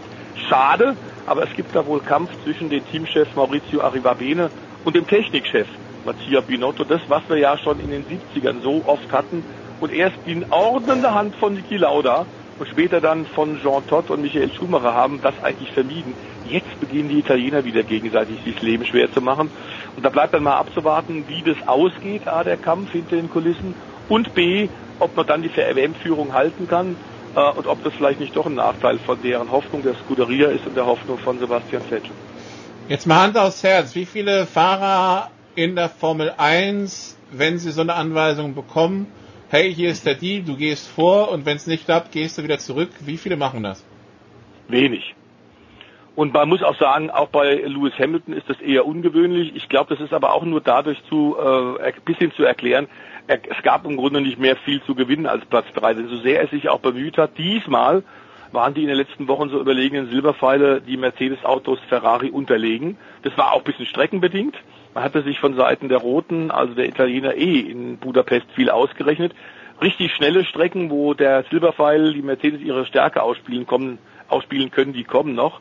Ähm, also es ging am Ende um drei Punkte. Und äh, tatsächlich dann, wenn du so willst, den Burgfrieden innerhalb von Mercedes tatsächlich, um den zu halten, war das, glaube ich, dann eine sehr clevere Entscheidung, mittelfristig gesehen. Anders wird es natürlich sein, wenn dir am Ende der Saison tatsächlich diese drei Punkte fehlen sollten und du den WM-Titel genau wegen diesem Platztausch in Budapest verlieren solltest. Toto Wolf hat schon gesagt, dann haben wir uns einfach sehr sauber in eigenen Fuß geschossen, aber das Risiko gehen wir zu diesem Zeitpunkt in der WM ein. Gut, dann apropos Risiko und sich in den eigenen Fuß schießen. Herr Verstappen hat Bekanntschaft mhm. gemacht mit dem Kühler von seinem Teamkollegen Ricciardo. Ähm, für ihn war das nicht so ganz dramatisch, für den Kühler und dementsprechend das ganze Auto schon. Das heißt, in Kurve 2 gab's, äh, war, war das Rennen beendet. Ähm, am Ende gab es 10 Sekunden Strafe für Verstappen, wo jetzt viele sagen, 5 Sekunden hätten es auch getan. Wie bewertest du diesen Rennunfall? Ist, ist das noch die Jugend von Verstappen? Ist das ein ganz banaler Rennunfall? Ist das einer, wo er sich die Ohren langziehen lassen muss? Wie bewertest du das? Ähm, also ist ganz klar, dass es so langsam ein bisschen als Pistenrambo gilt und ähm, ist eigentlich ganz gut beschrieben. Es ist tatsächlich äh, bis in der Jugend geschuldet. Die Ohren kriegt er langgezogen von seinem Team, ist gar keine Frage. Er hat sich hinterher auch sofort entschuldigt. Ich glaube aber nicht, und das wurde auch teilweise spekuliert von vielen Fans, ähm, ob äh, durch die, ob diese, diese ungestüme Aktion von Verstappen Red Bull den Sieg gekostet hat, das glaube ich nicht. Die waren etwas schlechter als erwartet als vorher hier auch auf der Motorsport-Talkrunde, der Benzinrunde vor einer Woche auf Sportrad 360 prognostiziert von uns allen Experten. Also mehr als Platz drei oder vier wäre eh nicht drin gewesen. Aber klar ist, es war eine, eine hirnlose Aktion und das weiß er auch, zumal es nicht die erste ist in diesem Jahr. Man merkt bei ihm, Er hatte natürlich äh, mit großer Ungeduld das Jahr äh, 2017, die Saison, äh, gesagt, nachdem wir letztes Jahr so hinterhergefahren sind, wir sind näher dran, Red Bull hat gearbeitet, Renault hat gearbeitet und dieses Jahr habe ich eine echte Chance, Weltmeister zu werden. Er hat wohl offenbar Probleme mit Warten und ganz klar ist, dass es auch in diesem Jahr so nicht sein wird, zumal Ricciardo auch schon gewonnen hat, sein Teamkollege und du weißt, wie das ist, wenn ein Teamkollege gewinnt, dann ist es für dich auch immer ein Stich ins Herz. Also der Ehrgeiz ist ein äh, bisschen zu groß und ich glaube, da muss er tatsächlich noch ein bisschen, bisschen tick ruhiger werden, ein bisschen lernen. War eine doofe, blöde Aktion und ich glaube, die Strafe, auch die Höhe der Zeitstrafe war völlig in Ordnung. Ähm, eigentlich das Gute ist, dass das tatsächlich nicht, nicht mehr passiert ist, denn in der Anfangsphase der Kollision, dann können hinter dir fahrende Autos ja auch noch involviert werden. Dann kommen wir zu den zwei, die sich ganz besonders lieb haben im Fahrerfeld. Mhm. Kevin Magnussen und Nico Hülkenberg. Ähm, das war auf der Strecke zu bemerken. Das war dann nachher in den Interviews zu bemerken. Ich glaube, äh, Hülkenberg hat gesagt, das war's, Magnussen ist der unverantwortlichste oder irgendwie der, der durchgeplante. Unfairste Fahrer. Un unfairste Fahrer ähm, im ganzen Fahrerfeld, als dann Hülkenberg sich an äh, sich bei Magnussen gemeldet hat, wenn der gerade ein Interview geführt hat, hat Magnussen relativ unflätige Worte für ihn gefunden. Ähm, baut sich da was auf oder ist das Randerscheinung? Und, und wie gefällig ähm, kann, das das Rennen, kann das in Rennen werden in Zukunft? Ähm, ich glaube, dass das daraus könnte was entstehen, das ist gar keine Frage. Aber ähm, das war natürlich von Kevin Magnussen, der tatsächlich in diesem Jahr ähnlich wie Verstappen äh, gern, gerne so ein bisschen als loose kennen unterwegs ist, also als verirrte Kugel uns wirklich übertreibt, weil er klar im Schatten von Romain Grosjean bei Haas Grand Prix steht und er weiß, er fährt, um seine Chance in der Formel 1 zu bleiben. Äh, auch die Aktion war deutlich zu hart, die er sich da geleistet hat, überhaupt keine Frage, aber nicht zum ersten Mal. Er gilt in der Tat in der Formel 1, im, in der Szene, im Fahrerlager als Pistenrambo mehr als Verstappen und ähm, es ging hin und her und in der Tat, äh, da wir ein jugendfreier Sender sind, äh, hat er da was gesagt, was nicht in Ordnung ist. Äh, Hülkenberg äh, hat das, fand ich, gut gemacht. Das hätte man auch noch ganz anders äh, angehen können. Und er war sauer, weil dadurch sein Rennen ruiniert wurde, nach einer hervorragenden Leistung von Hülkenberg in der Qualifikation, die trotz des mäßigen Rennens dann und der Kollision eigentlich für den äh, hochgewachsenen deutschen Optimismus bedeuten sollte, denn inzwischen auch auf solchen Strecken, also sehr mit langsamen und mittelschnellen Kurven, hat Renault nachgelegt. Die werden tatsächlich im Verlauf der Saison besser und haben jetzt ein Auto, was auf fast allen Strecken für Spitzenplätze, also das soll heißen hinter Ferrari und hinter Silber, den Silberpfeilen gut sein sollte. Große Fortschritte eindeutig. Und er hat jetzt im Übrigen vor kurzem auch nochmal nachgelegt, Hülkenberg, das wird sich also, glaube ich, auf Dauer ein bisschen hochschaukeln, wobei Kevin Magnussen, ich bin mal gar nicht sicher, ob der im nächsten Jahr noch dabei ist. Ähm, dass er keine gute Kinderstube hat, da können wir seinen Papa Jan, der ja noch Rennen fährt in Amerika, eine Werkskorvette, in der WeatherTech Championship, können wir den mal äh, ein bisschen mal äh, Ohren ziehen und sagen, also deinem Junior solltest du vielleicht etwas andere Sprache äh, angewöhnen, selbst wenn man unterschiedlicher Meinung ist, so geht's nicht. Zumal, wenn man vorher einen eindeutigen Fehler gemacht hat. Ähm, aber klar ist, er hat jetzt kurz nochmal nachgelegt und hat gesagt, er sei, äh, nämlich der Kevin, ein möchte gern Verstappen. Äh, er will so gut sein, ist aber nicht so gut und das tat natürlich dann auch wieder weh. Also möglicherweise haben wir da einen Dauerscharmützel. Wir werden es verfolgen bei den nächsten äh, Grand Prix. Jetzt heißt es, Ferrari möchte den Vertrag von Sebastian Vettel verlängern und möchte dafür auch ganz tief in die Portokasse greifen. Was wissen wir genau zu dem Thema jetzt? Äh, es wird eine erkleckliche Gehaltserhöhung geben. Geh mal davon aus. Aktuell ist Sebastian Vettel hinter Lewis Hamilton und Fernando Alonso der drittbestbezahlte Formel 1 Fahrer. Das könnte sich ändern. Allerdings im Vergleich zu den Summen Neymar und äh, Fußball ähm, kommt da einem die Formel 1 dann im Verhältnis zu dieser irr, zu diesen irrwitzigen Summen, Summen immer noch äh, einigermaßen realistisch vor. Wobei du und ich, wir müssten lange im Radio arbeiten und, und, und Geld verdienen, um auch nur annähernd dahin zu kommen, was der Herr Vettel dann ab sofort, so der Vertrag wie erwartet, in Monza verkündet wird, die Vertragsverlängerung, was der in einem Jahr verdient, da werden, das werden wir in unserem Leben nicht hinkriegen. Aber es sieht so aus, und das sind ein paar Quellen, die das wirklich übereinstimmend berichten, dass er wohl der neue Spitzenverdiener in der Formel 1 werden kann. Es liegt wohl ein Vertragsangebot vor von der Scuderia für den Heppenheimer über drei Jahre mit einem Gesamtvolumen von ungefähr 120 Millionen Euro. Das wären also dann etwa 40 Millionen Euro pro Jahr. Da muss eine alte Frau lang für stricken. Und damit würde er dann an äh, Hamilton und Alonso vorbeigehen. Klar ist aber auch, was das zeigt, nämlich dass Ferrari inzwischen eingesehen hat, dass sie ohne Vettel sicherlich nicht den ersehnten WM-Titel holen können. Und ähm, gehen wir mal davon aus, dass tatsächlich auch das am letzten Woche in Ungarn passiert, man im Rehkönnen insofern auch ruhig gestellt hat und gesagt hat, bleib auf Platz zwei und schirm den Sebastian Vettel ab. Man hat ihn wohl mit den Vertragsverlängerungen auch geködert. Also ich glaube, das wird im nächsten Jahr 2018 dann wieder bei der Ferrari-Kombination bleiben, weil die beiden sich wirklich bestens verstehen und, und äh, nicht nur auf, sondern neben der Rennstrecke super zusammenarbeiten. Ich glaube, nächstes Jahr sehen wir auch wieder Sebastian Vettel und Rehkönnen in den roten Rennern. Jetzt ist Pause in der Formel 1. Die Sommerpause mhm. ist da. Es geht erst Ende August weiter in Spa. Ähm, Braucht es diesen Bruch deiner Meinung nach und äh, wie, wie gehen die Formel 1 Fahrer, Teams und so weiter damit um? Ähm, da wurde lang drüber diskutiert in den letzten Jahren. Ich glaube, es ist dringend notwendig, denn ähm, weil wir ja doch über die Jahre immer wieder mehr und mehr Formel 1 Rennen gesehen haben und man darf nicht verkennen, diese irrsinnige, sehr anstrengende Reiserei kommt dazu.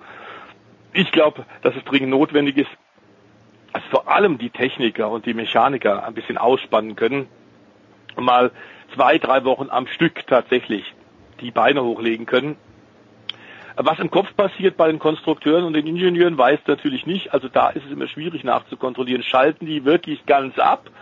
Denn Gedanken sind nicht zu kontrollieren. Aber sagen wir mal allein die Tatsache, dass du nicht äh, äh, fünf, sechs, sieben Tage die Woche jetzt in der Fabrik stehen muss und arbeiten muss in der Rennfabrik, hilft, glaube ich, enorm. Ich glaube, es ist äh, dringend notwendig gewesen, dass die FIA das vor ein paar Jahren eingeführt hat. Die Fahrer werden natürlich jetzt entsprechend äh, sich gut gehen lassen. PR-Aufgaben sind trotzdem für sie noch dabei.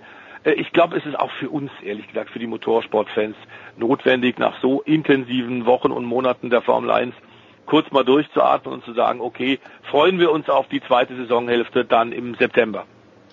Kollege Nimmervoll schreibt heute Morgen auf motorsporttotal.com Formel 1 auf der Nordschleife mehr als nur ein Traum. Kannst du dir das vorstellen? Nee.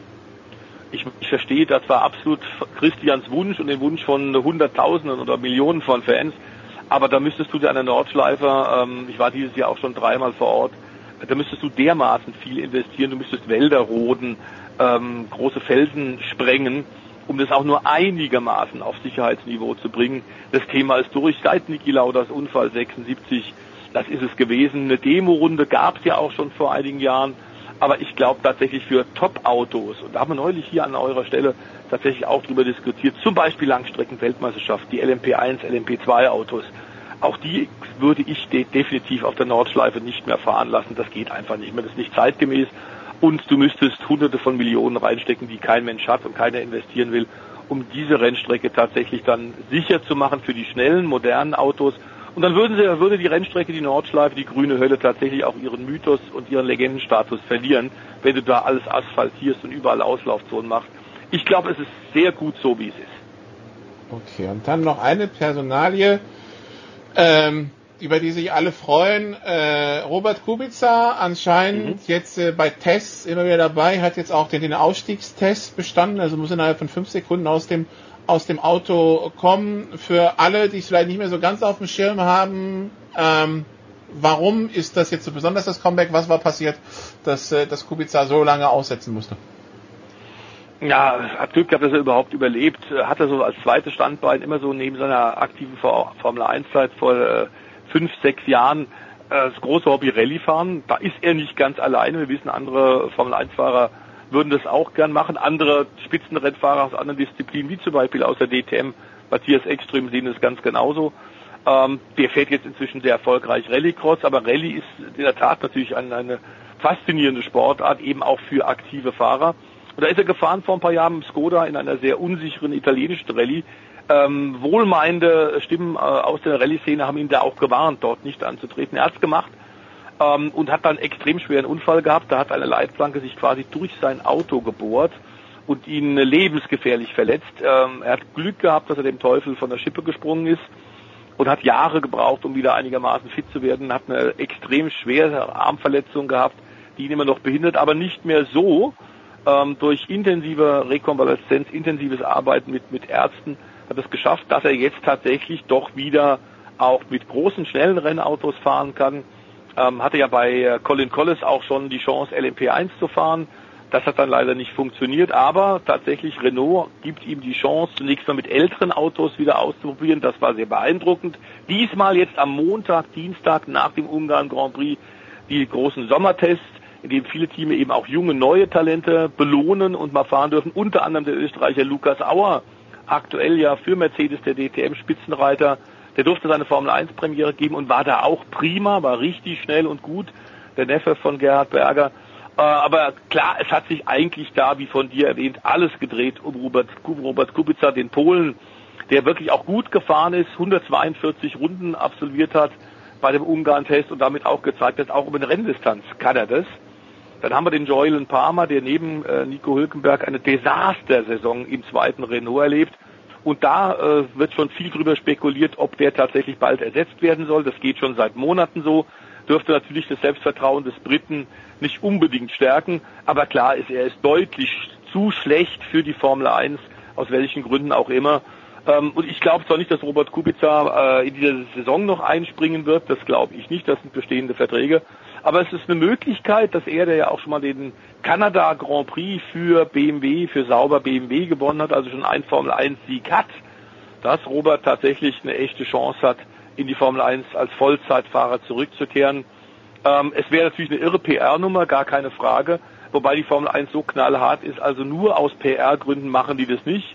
Ähm, er wird sicherlich sich auch nochmal beweisen müssen, wenn das realistisch wird und wir näher an so eine Entscheidung kommen. Aber eine tolle Story ist es überhaupt, dass er so weit gekommen ist. Und äh, beim zweiten Ungarn-Test jetzt am äh, Dienstag war er viertschnellster, hat da den Stammfahrer Dani Kwiat von Toro Rosso hinter sich gelassen und viele andere Piloten auch. Also es ist schon mal ganz erstaunlich und es ist super Geschichte. Sehr gut. Dann wollen wir damit den Formel 1 Teil abschließen und machen eine kurze Pause. Dann reden wir hier noch über den restlichen Motorsport. Bis gleich.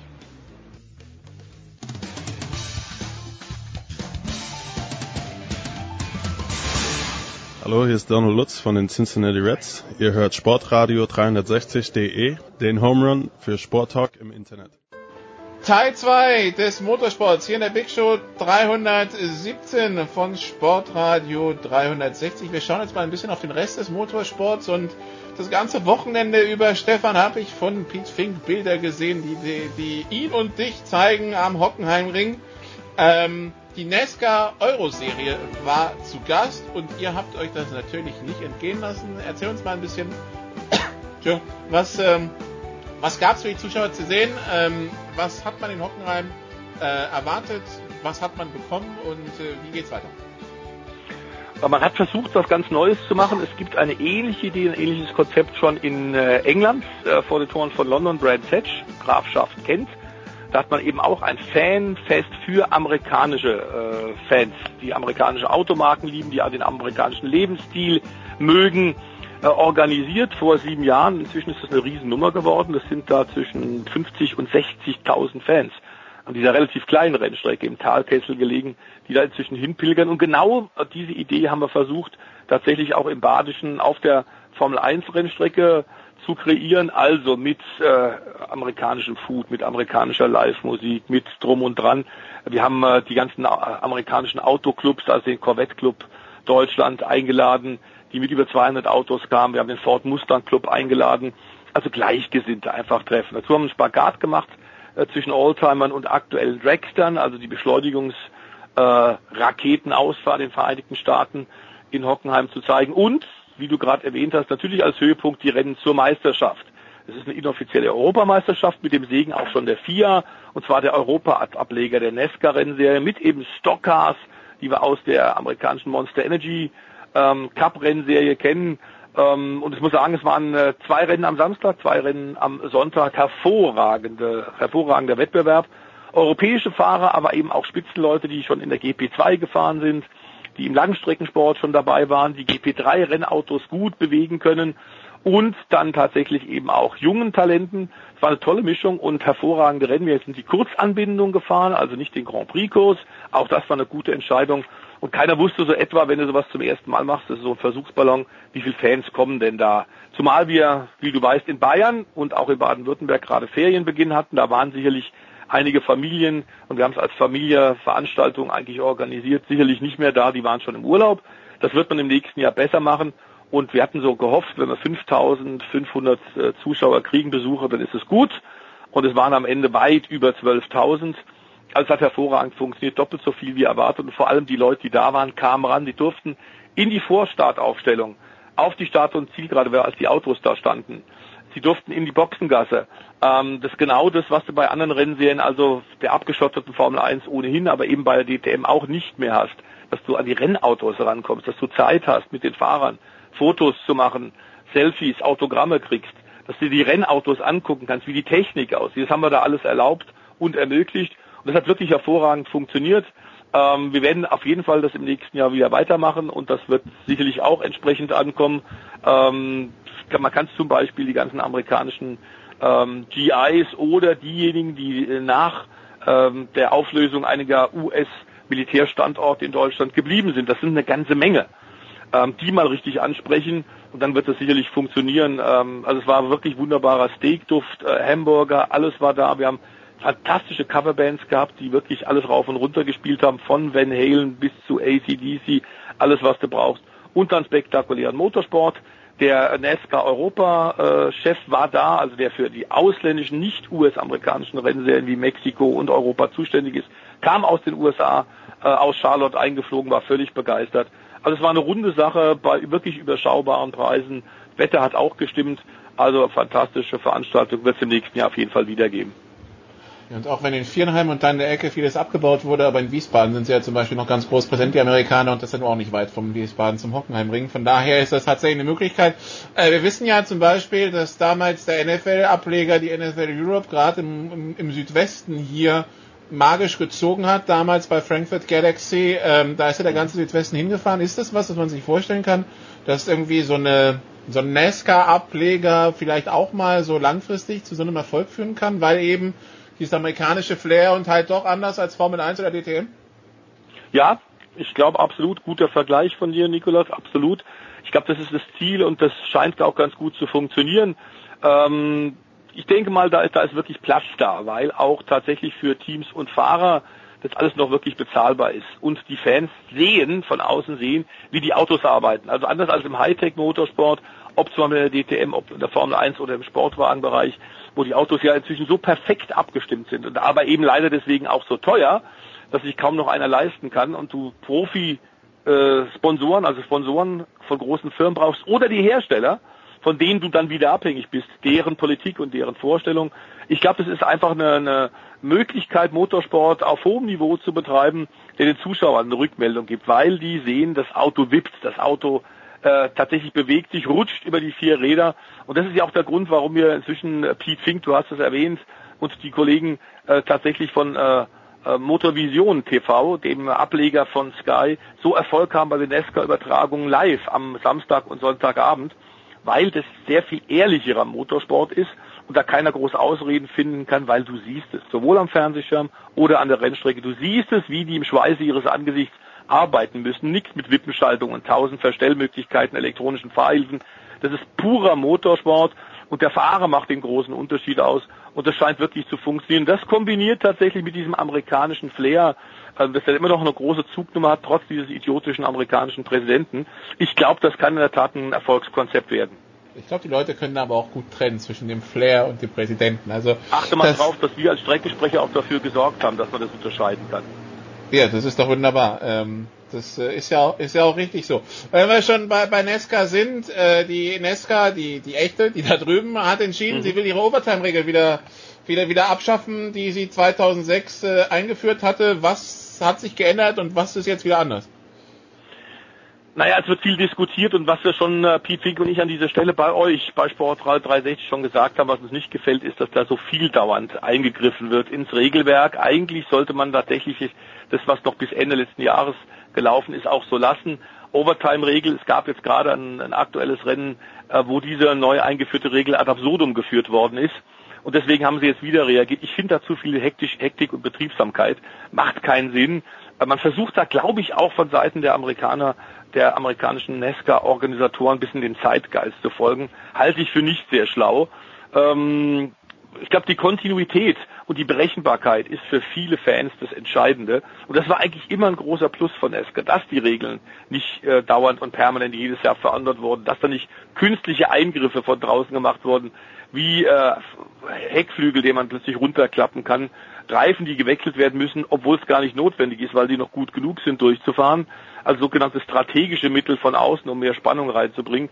Wenn du das machst, zeigt es immer, dass deine Uridee, dein Urkonzept, dass da was nicht stimmt.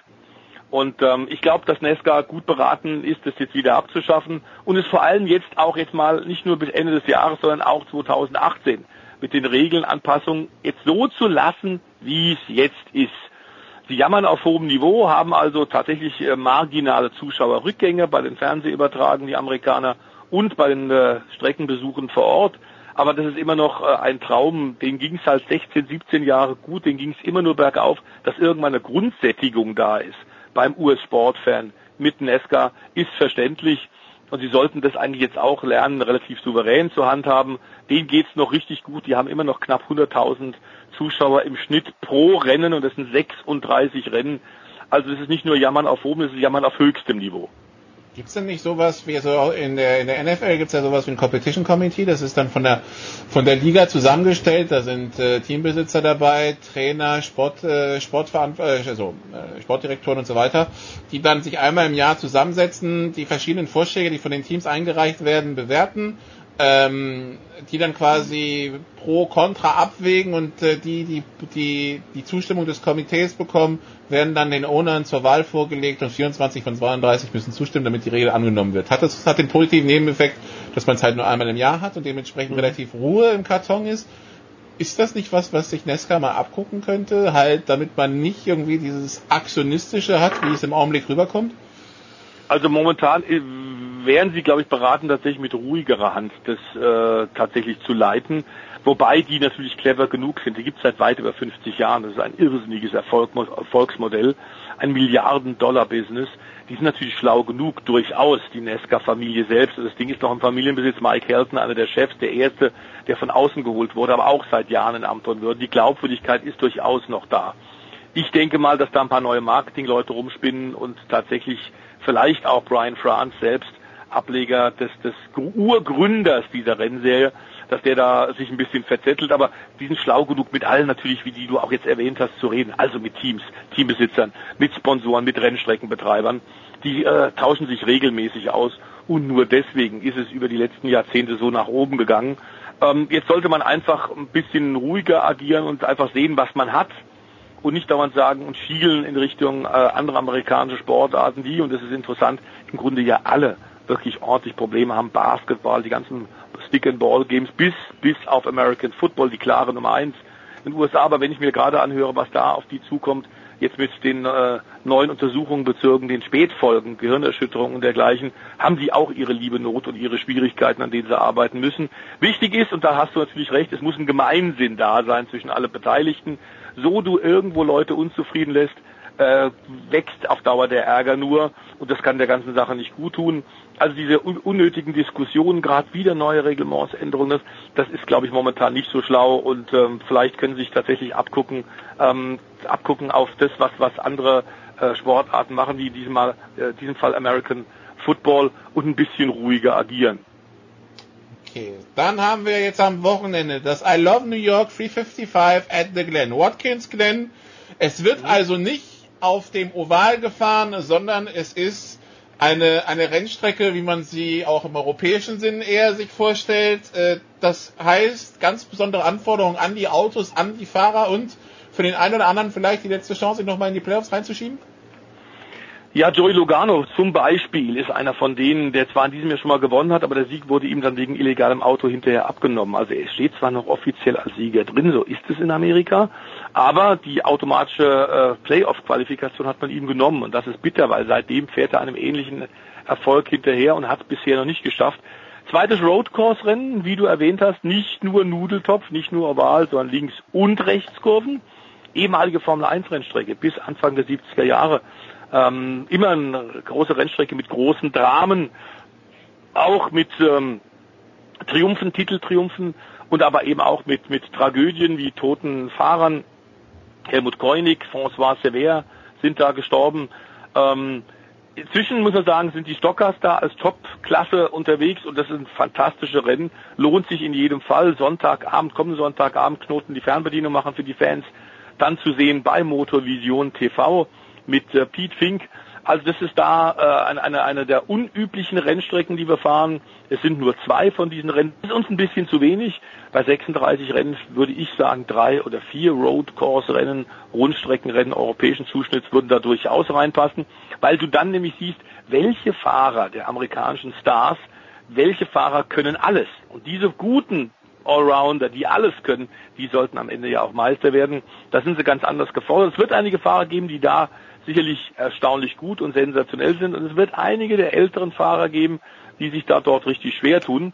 Wobei, wenn wir von Road Courses und amerikanischer Kontinent sprechen, können wir gleich den Ball noch rüberwerfen. In Montreal am vergangenen Wochenende großer Triumph. Allerdings nun wirklich nicht mit V8-Motoren, sondern da war es relativ ruhig. Es war die Formel E und das große Finale der äh, FIA Formel E Weltmeisterschaft, also diese Elektro-Rennserie, über die wir an dieser Stelle hier ja auch schon bei Sport 360 gesprochen haben. Wir hatten ja auch einen äh, Deutschland Grand Prix schon in Berlin Tempelhof, sind da vorher und nachher drauf eingegangen und tatsächlich hat es an der Spitze der Meisterschaft noch eine komplette Veränderung gegeben. Als großer Favorit der Weltmeister der letzten Jahren, Sebastian Buemi, aus der Schweiz hingereist im Renault E-Dams Werksteam, also des französischen Herstellers. Und er hat es diesmal nicht geschafft. Er hat die Nerven weggeschmissen und hat sich nicht sehr populär gemacht, ähm, hat nämlich da alle möglichen Leute noch attackiert und äh, rum, rumproletet und rumgeschimpft. Aber tatsächlich am Ende im dritten Versuch hat es jetzt endlich geklappt für Lukas Di Grassi, den Audi-Werksfahrer und das Team aus dem Allgäu für die Abt-Truppe. Abt Scheffler hat es also geschafft, den Titel geholt und das war wirklich äh, ein großer Erfolg, ähm, dass er es endlich gepackt hat. Zumal wir ja auch wissen, haben wir an dieser Stelle Nikolas schon äh, öfter gesagt, dass mehr und mehr Hersteller tatsächlich jetzt die etablierten, bekannten Rennserien verlassen, um sich dieser neuen Idee, dieses neuen Konzepts der Formel E tatsächlich anzuschließen. Der letzte, der ja gerade vor kurzem dafür einen riesen Paukenschlag gesorgt hat, war Porsche.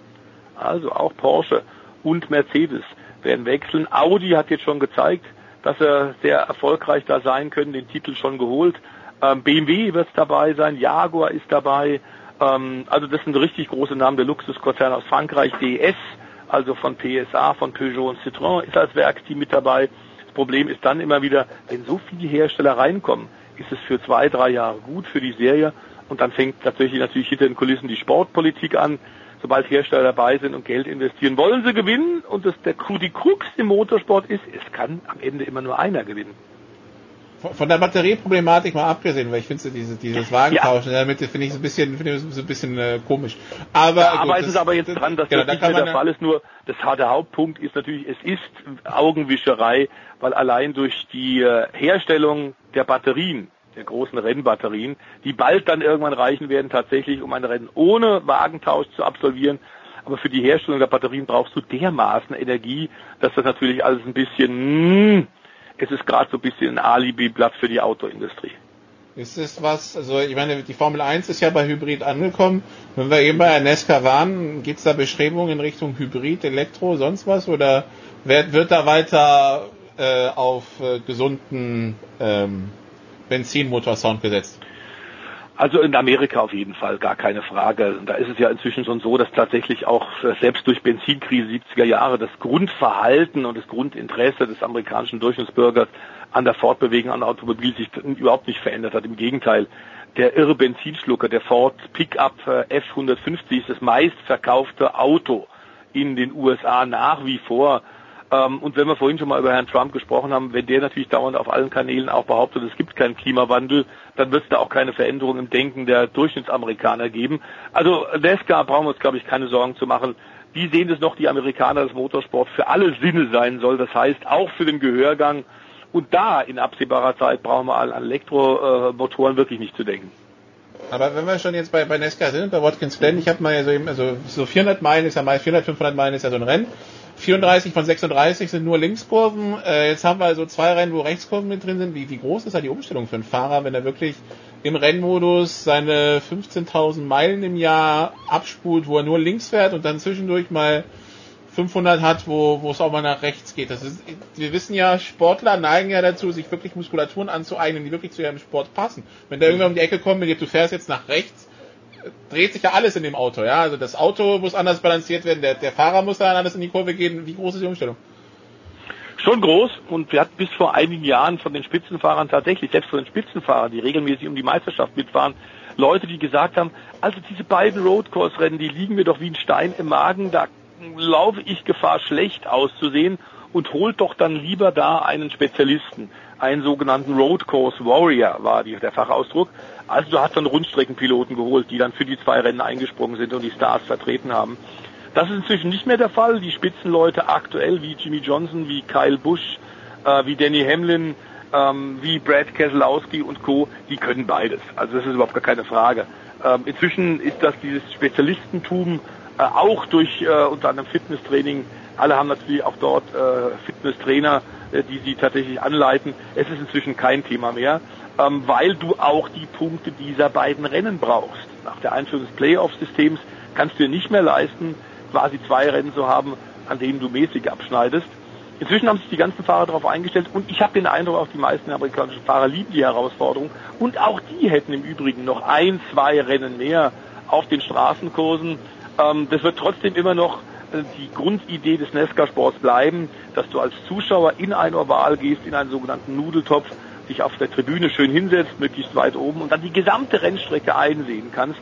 Alle Kurven, das ist wie ein Aus von oben, von relativ weit oben, so ein bisschen wie eine Carrera-Rennbahn, weil die Autos unten auch so klein sind. Du hast aber dann natürlich auch Großbildleinwände ähm, und alle Möglichkeiten des Internets noch mit äh, kleinen Monitor tatsächlich alles genau zu sehen.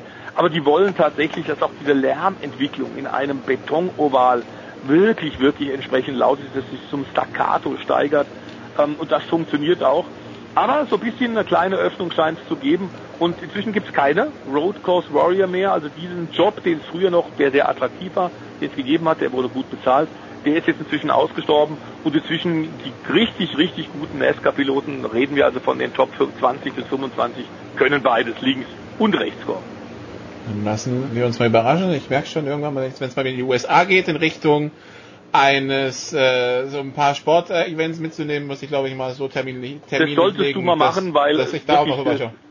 Das ist so ähnlich wie beim Ski-Weltcup. Ich habe ja auch mal das Vergnügen gehabt, drei Jahre Ski-Weltcup zu kommentieren, als es noch eine äh, eine Winterzeit gab, an der relativ wenig Motorsport war. Ähm, und selbst wenn du tatsächlich die besten Kamerapositionen und eine Strecke hast, eine Abfahrtsstrecke mit, mit, mit 100 Kameras und oben und unten und in Schnee eingebuddelt, wenn du dann zum Beispiel an der Streife oben am Starthaus stehst und siehst, wie die Erde unter dir wegklappt und du eigentlich quasi ins Nichts blickst, äh, in ein Riesenloch und die Erde sich vor dir öffnet, dann kriegst du erst wirklich mit, was es ist. Und einmal im, im Leben Nesca-Rennen im Oval besuchen, du wirst tatsächlich äh, denken, das kann nicht sein. Sind die alle irre hier? Und die Nackenhaare stellen sich auf, da bin ich ganz sicher. Okay, gut. Ähm, wo bist du denn am Wochenende? Weil wir wissen ja, äh, dein, dein Einsatzort ist die Welt. Da ist die Frage immer, wo geht's hin?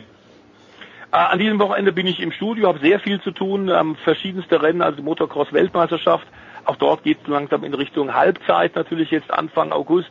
Ähm, da haben wir Maxi Nagel in der Spitzenklasse, auch ein sehr, sehr guter deutscher Fahrer auf der Werk Husqvarna, der allerdings sich jetzt für ein neues Motorrad bewerben muss und deswegen muss der jetzt noch richtig, richtig gut fahren.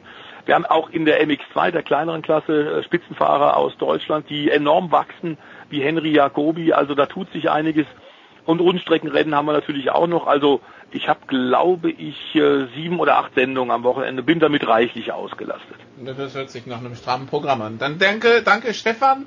Soweit und hier geht's jetzt weiter mit dem Producer in der Big Show 317. Zu welchem Thema auch immer, ich habe keine Übersicht bekommen. Lassen Sie sich überraschen. Bis dann. Ciao.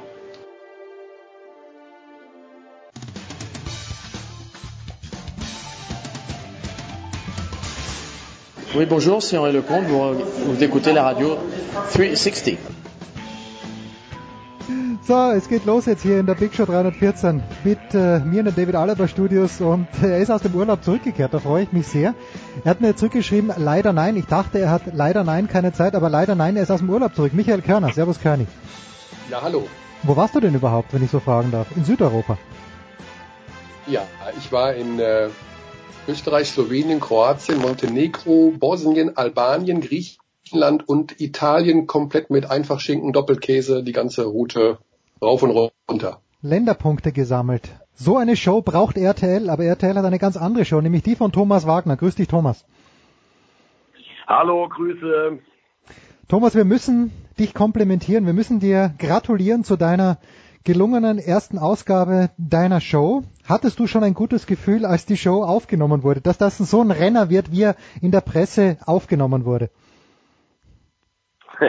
naja, also ich freue mich erstmal über positive Kritiken. Das ist ja schöner, als wenn man negative kriegt. Ich hatte schon auch das Gefühl, ähm, dass es ähm, ganz gut gelaufen ist. Ich habe mich sehr wohl gefühlt in, im Studio. Ich finde, das hat eine sehr, sehr nette Atmosphäre. Ähm, das, ich habe mich wohl gefühlt mit meiner Co-Moderatorin, also mit meiner Moderator, äh, Moderatorin, Kollegin an meiner Seite. Äh, dass es sicherlich auch noch ein bisschen Verbesserungspotenzial ist, das ist einem sicherlich auch ganz klar. Ich fand unseren äh, Studiogast Max Eberl super und äh, ja, habe mich natürlich gefreut, dass es eine gute Premiere war und äh, gab nachher auch noch ein paar Kölsch, das kann ich dazu sagen. Michael, unabhängig äh, von der Sportart, was macht eine gute Studiosendung aus? Du bist so ein Veteran im deutschen Fernsehen, aber was ist denn eine gute Studiosendung für dich?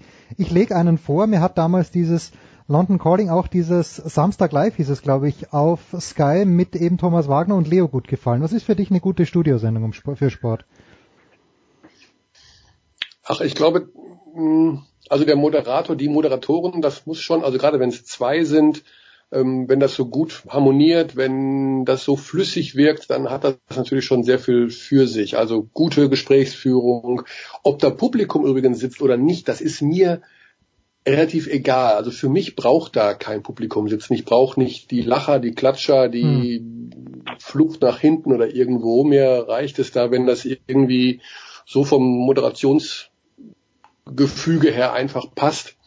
Ähm, ich finde aber auch, dass man sich nicht, also Einspieler sind natürlich auch immer wieder Pflicht. Ich glaube, nur im Studio, nur Talk ist natürlich auch schwierig, super, super schwierig in der heutigen Zeit. Ähm, also sowas wie früher beim internationalen Frühshoppen oder mhm. einfach sechs Leute äh, eine Stunde reden.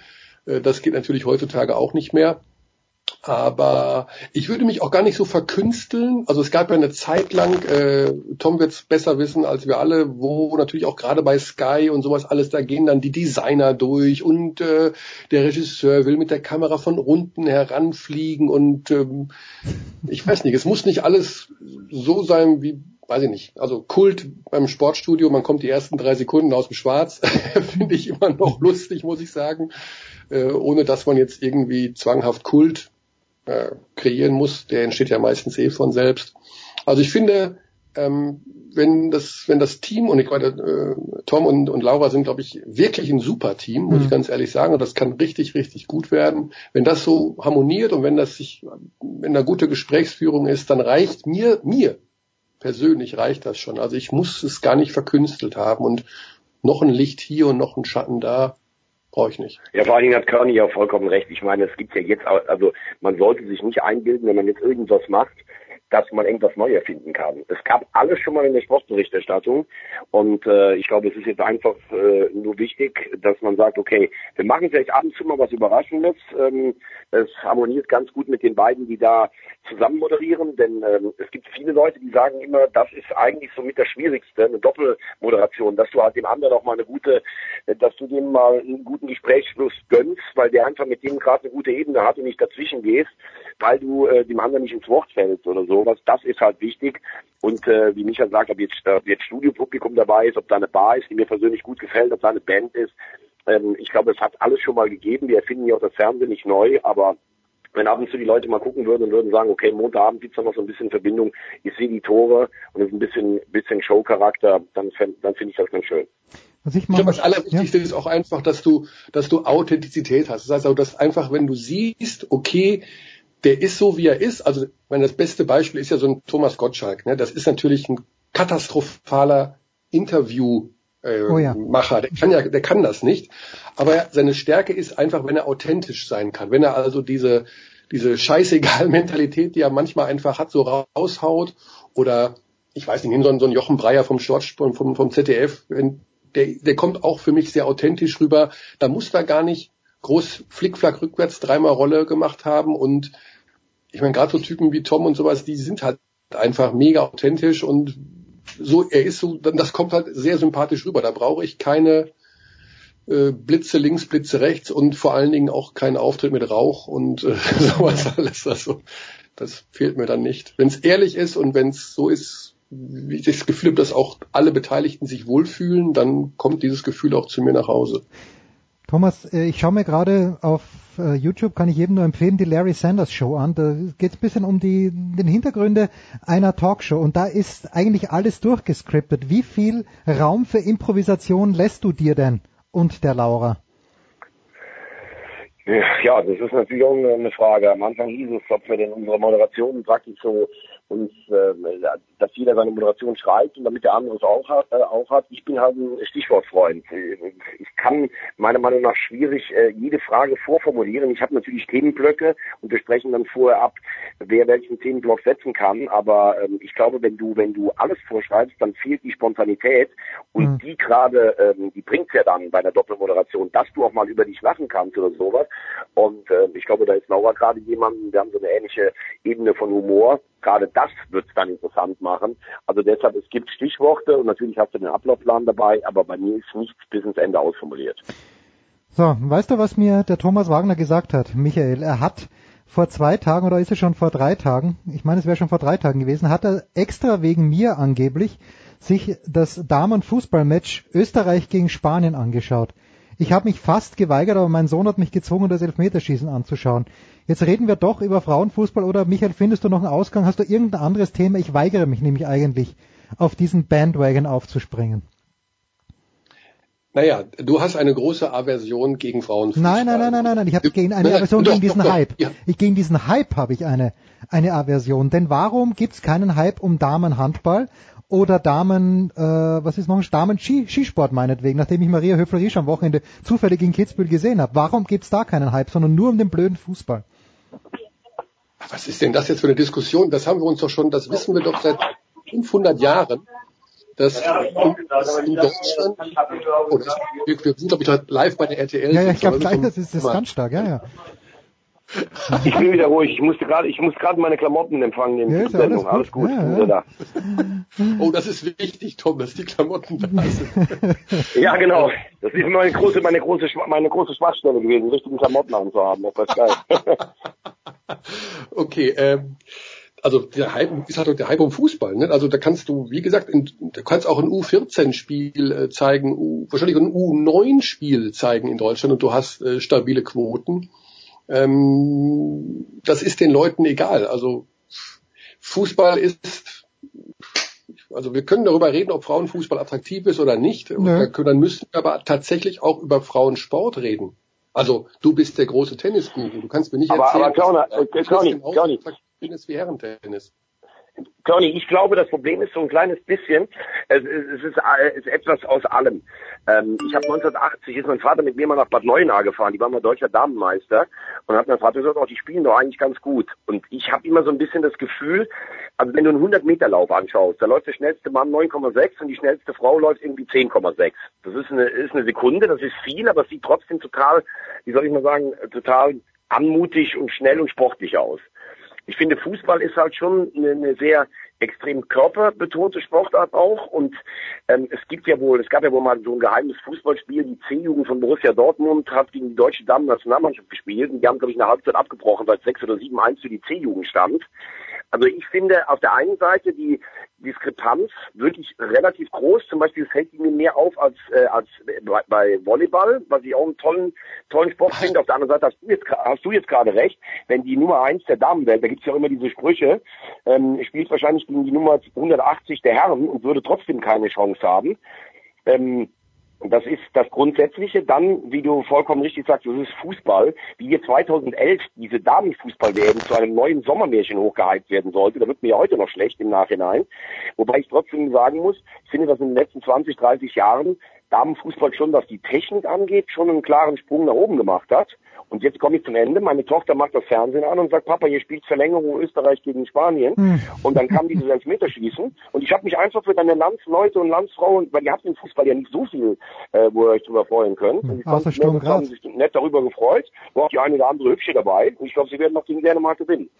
So, Aha, und jetzt kommen, wir, genau, jetzt kommt zum Punkt, Tom. Und jetzt, jetzt genau können die Diskussionen interessant werden.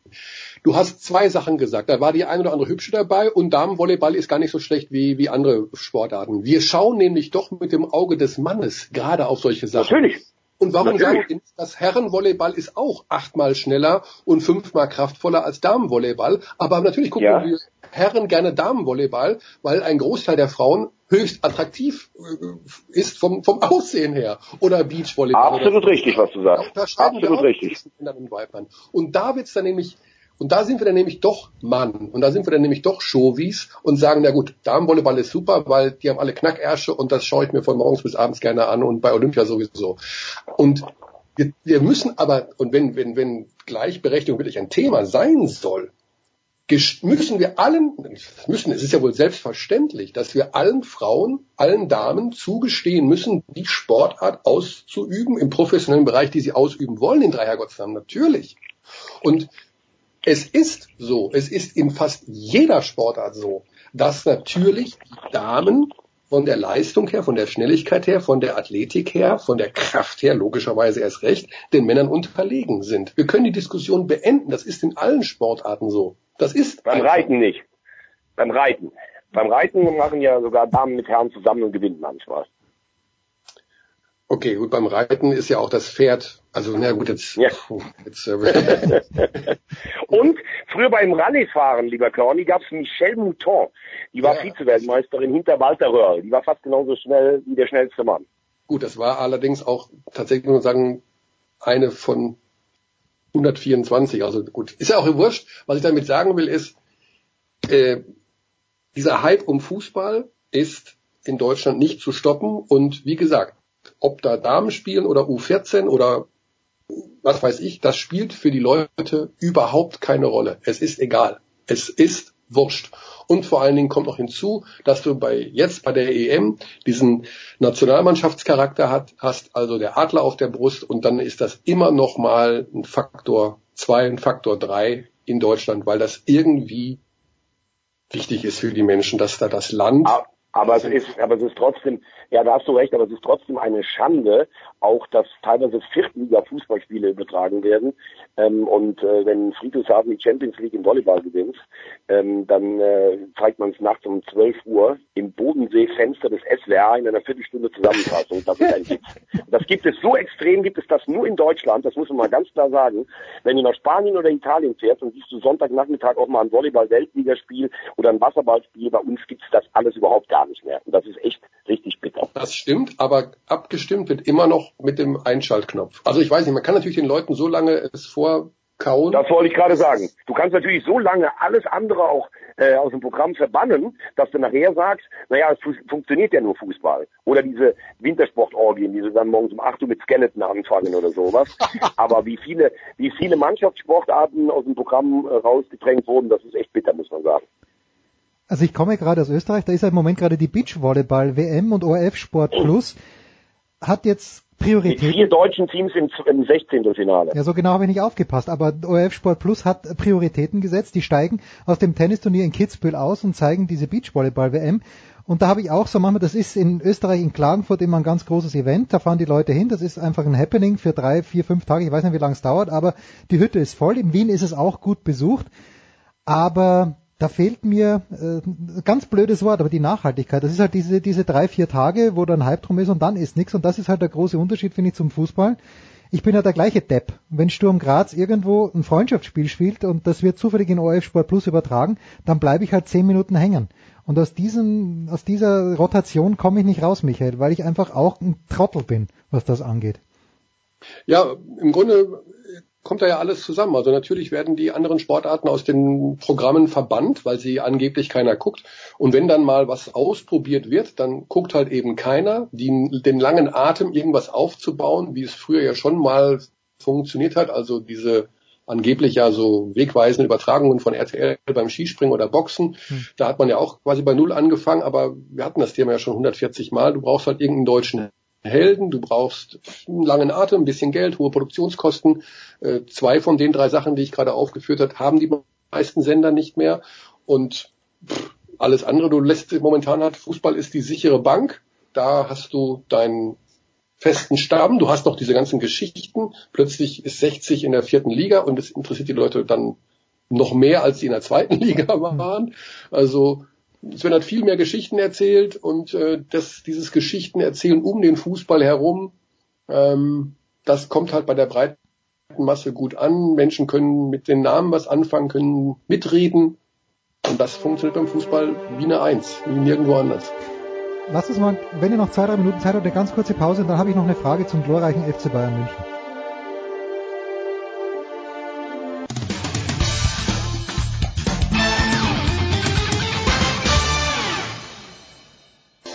This is Christopher Mando Russo, and you are listening to Sports Radio 360.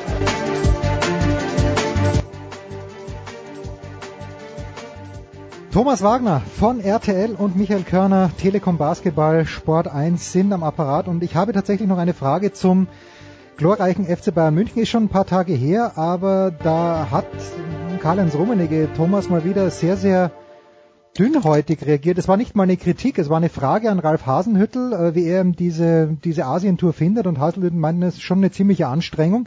Und dann fährt der Rummenigge das große Geschoss aus und spricht davon, wie zynisch das wäre. Also ein kleines bisschen zynisch hat er gesagt, Warum ist der Rummenigge so schnell angepatzt, Thomas? Du kennst die. Ja, weil das ist doch, das ist doch immer so bei Bayern München. Also ich sehe es genauso wie du. Hasenhüttel wird gefragt und er springt ja letztlich seinem Kollegen Angelotti fast noch bei, indem er sagt, natürlich ist das nicht optimal für einen Trainer. Und was macht dann Herr Rummenigge? Ja, die großen Bayern und vielleicht noch die Dortmunder, die mitfahren und die Schalker, die verteidigen ja die deutsche Bundesliga sogar im asiatischen Ausland. Also es hört sich so an, als wenn nur wenn die Bayern nach China fahren, jetzt wird sich einer mit dem Hannover 96 Schal da rumsetzt.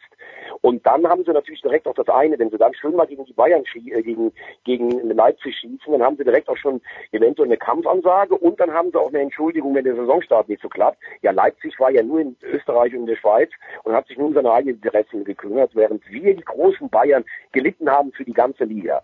Und dann kommt wieder dieses ganze Ding, wir Bayern sind ja so wichtig, damit wir das Geld für die Bundesliga einholen, dass bei uns die äh, Gelderverteilung mittlerweile auch total äh, auseinandergeht. Und wenn ich dann immer höre, in England verdient der äh, 18. mehr als die Bayern, ja, dafür können aber, wenn ein englisches Top-Talent hochkommt, sind auch sechs Mannschaften gleich potent, um den, um den zu kaufen. Also es ist das Übliche, Bayern will wieder das Revier abstecken, der freche Außenseiter da aus, aus Leipzig, die sollen direkt mal eine drüber kriegen. Es ist ganz ehrlich, wer auf die Polemik noch in irgendeiner Art und Weise ähm, reinfällt, verstehe ich manchmal auch nicht, aber manchmal ist es auch wirklich schon ein bisschen anstrengend. Und wie du sagst, aus Trainersicht hat Hasenhüttl ja absolut das Richtige gesagt. Michael, regt dich das nicht auch ein kleines bisschen auf? Ich meine, eigentlich, der Rummenigge ist 100 Jahre jetzt schon im Fußball dabei. Äh, bedient er da einfach seine Hardcore-Fans oder meint er sowas vielleicht ernst? Das wäre ja traurig, wenn er das ernst meint. Ich, äh, ähm, es fällt, also, ich kann mich, möchte, also ich weiß es nicht. Ich bin, ich kenne Karl-Heinz Rummenigge persönlich nicht, aber ich finde aus fast allen Äußerungen, die ich von ihm gehört habe in den letzten 35 Jahren, spricht mich dieser Mann nicht unbedingt an. Hm. Also ich ähm, finde, ich habe immer das Gefühl, alles das, was er sagt, muss man sehr, sehr genau abwägen, weil alles irgendwie berechnend klingt und ich weiß es nicht. Also ich, ich wenn das ernst meint, ja, sicher, dann ist super. Ich, ich kann es dir nicht sagen. Also ich weiß es nicht. Ich finde ihn, er, er kommt nicht so rüber, als würde ich mit Freude auf den nächsten Satz warten wollen. Also das ist so, deswegen, deswegen schalte ich da innerlich schon immer ab. Also ich kann da mit diesen Aussagen wenig, ich, ich vermute da, da bin ich vielleicht ein bisschen Heckenschützen-Mentalität dahinter, aber ich denke immer, da ist hinter jedem Satz Kalkül. Schon immer. Mhm, mh. Nicht so wie, äh, und das haben ja auch Leute gesagt, die im FC Bayern viel zu tun haben. Also bei Uli Hoeneß, der ist zwar manchmal sehr aufbrausend, aber da ist sowas wie Ehrlichkeit und Handschlagqualität dahinter. Oder? Ja, aber das ist ja auch so ein bisschen, das ist ja so ein bisschen diese Rolle. Also Rummenigge, der, der Technokrat und Hoeneß bedient das Herz. Also du glaubst ja nicht, dass der Hoeneß irgendwas sagt, was weniger Kalkül hat. Also das, das, das ist doch schon eine Rolle, die beiden da sicherlich ein bisschen einnehmen. Und sie haben ja letztlich auch Erfolg damit. Ja, und zwar ganz großen Erfolg. Und apropos Erfolg, ich sitze gestern, das vielleicht wirklich jetzt abschließend, ich sitze gestern in Kitzbühel auf dem neuen Court Cups und äh, da hat man ein bisschen den Überblick über die Landstraße, die Jockberger Straße, die am Tennisstadion vorbeifährt. Es wird gehupt und ich sehe den Mannschaftsbus des glorreichen Thomas ersten FC Köln, der wieder in Kitzbühel im Trainingslager war.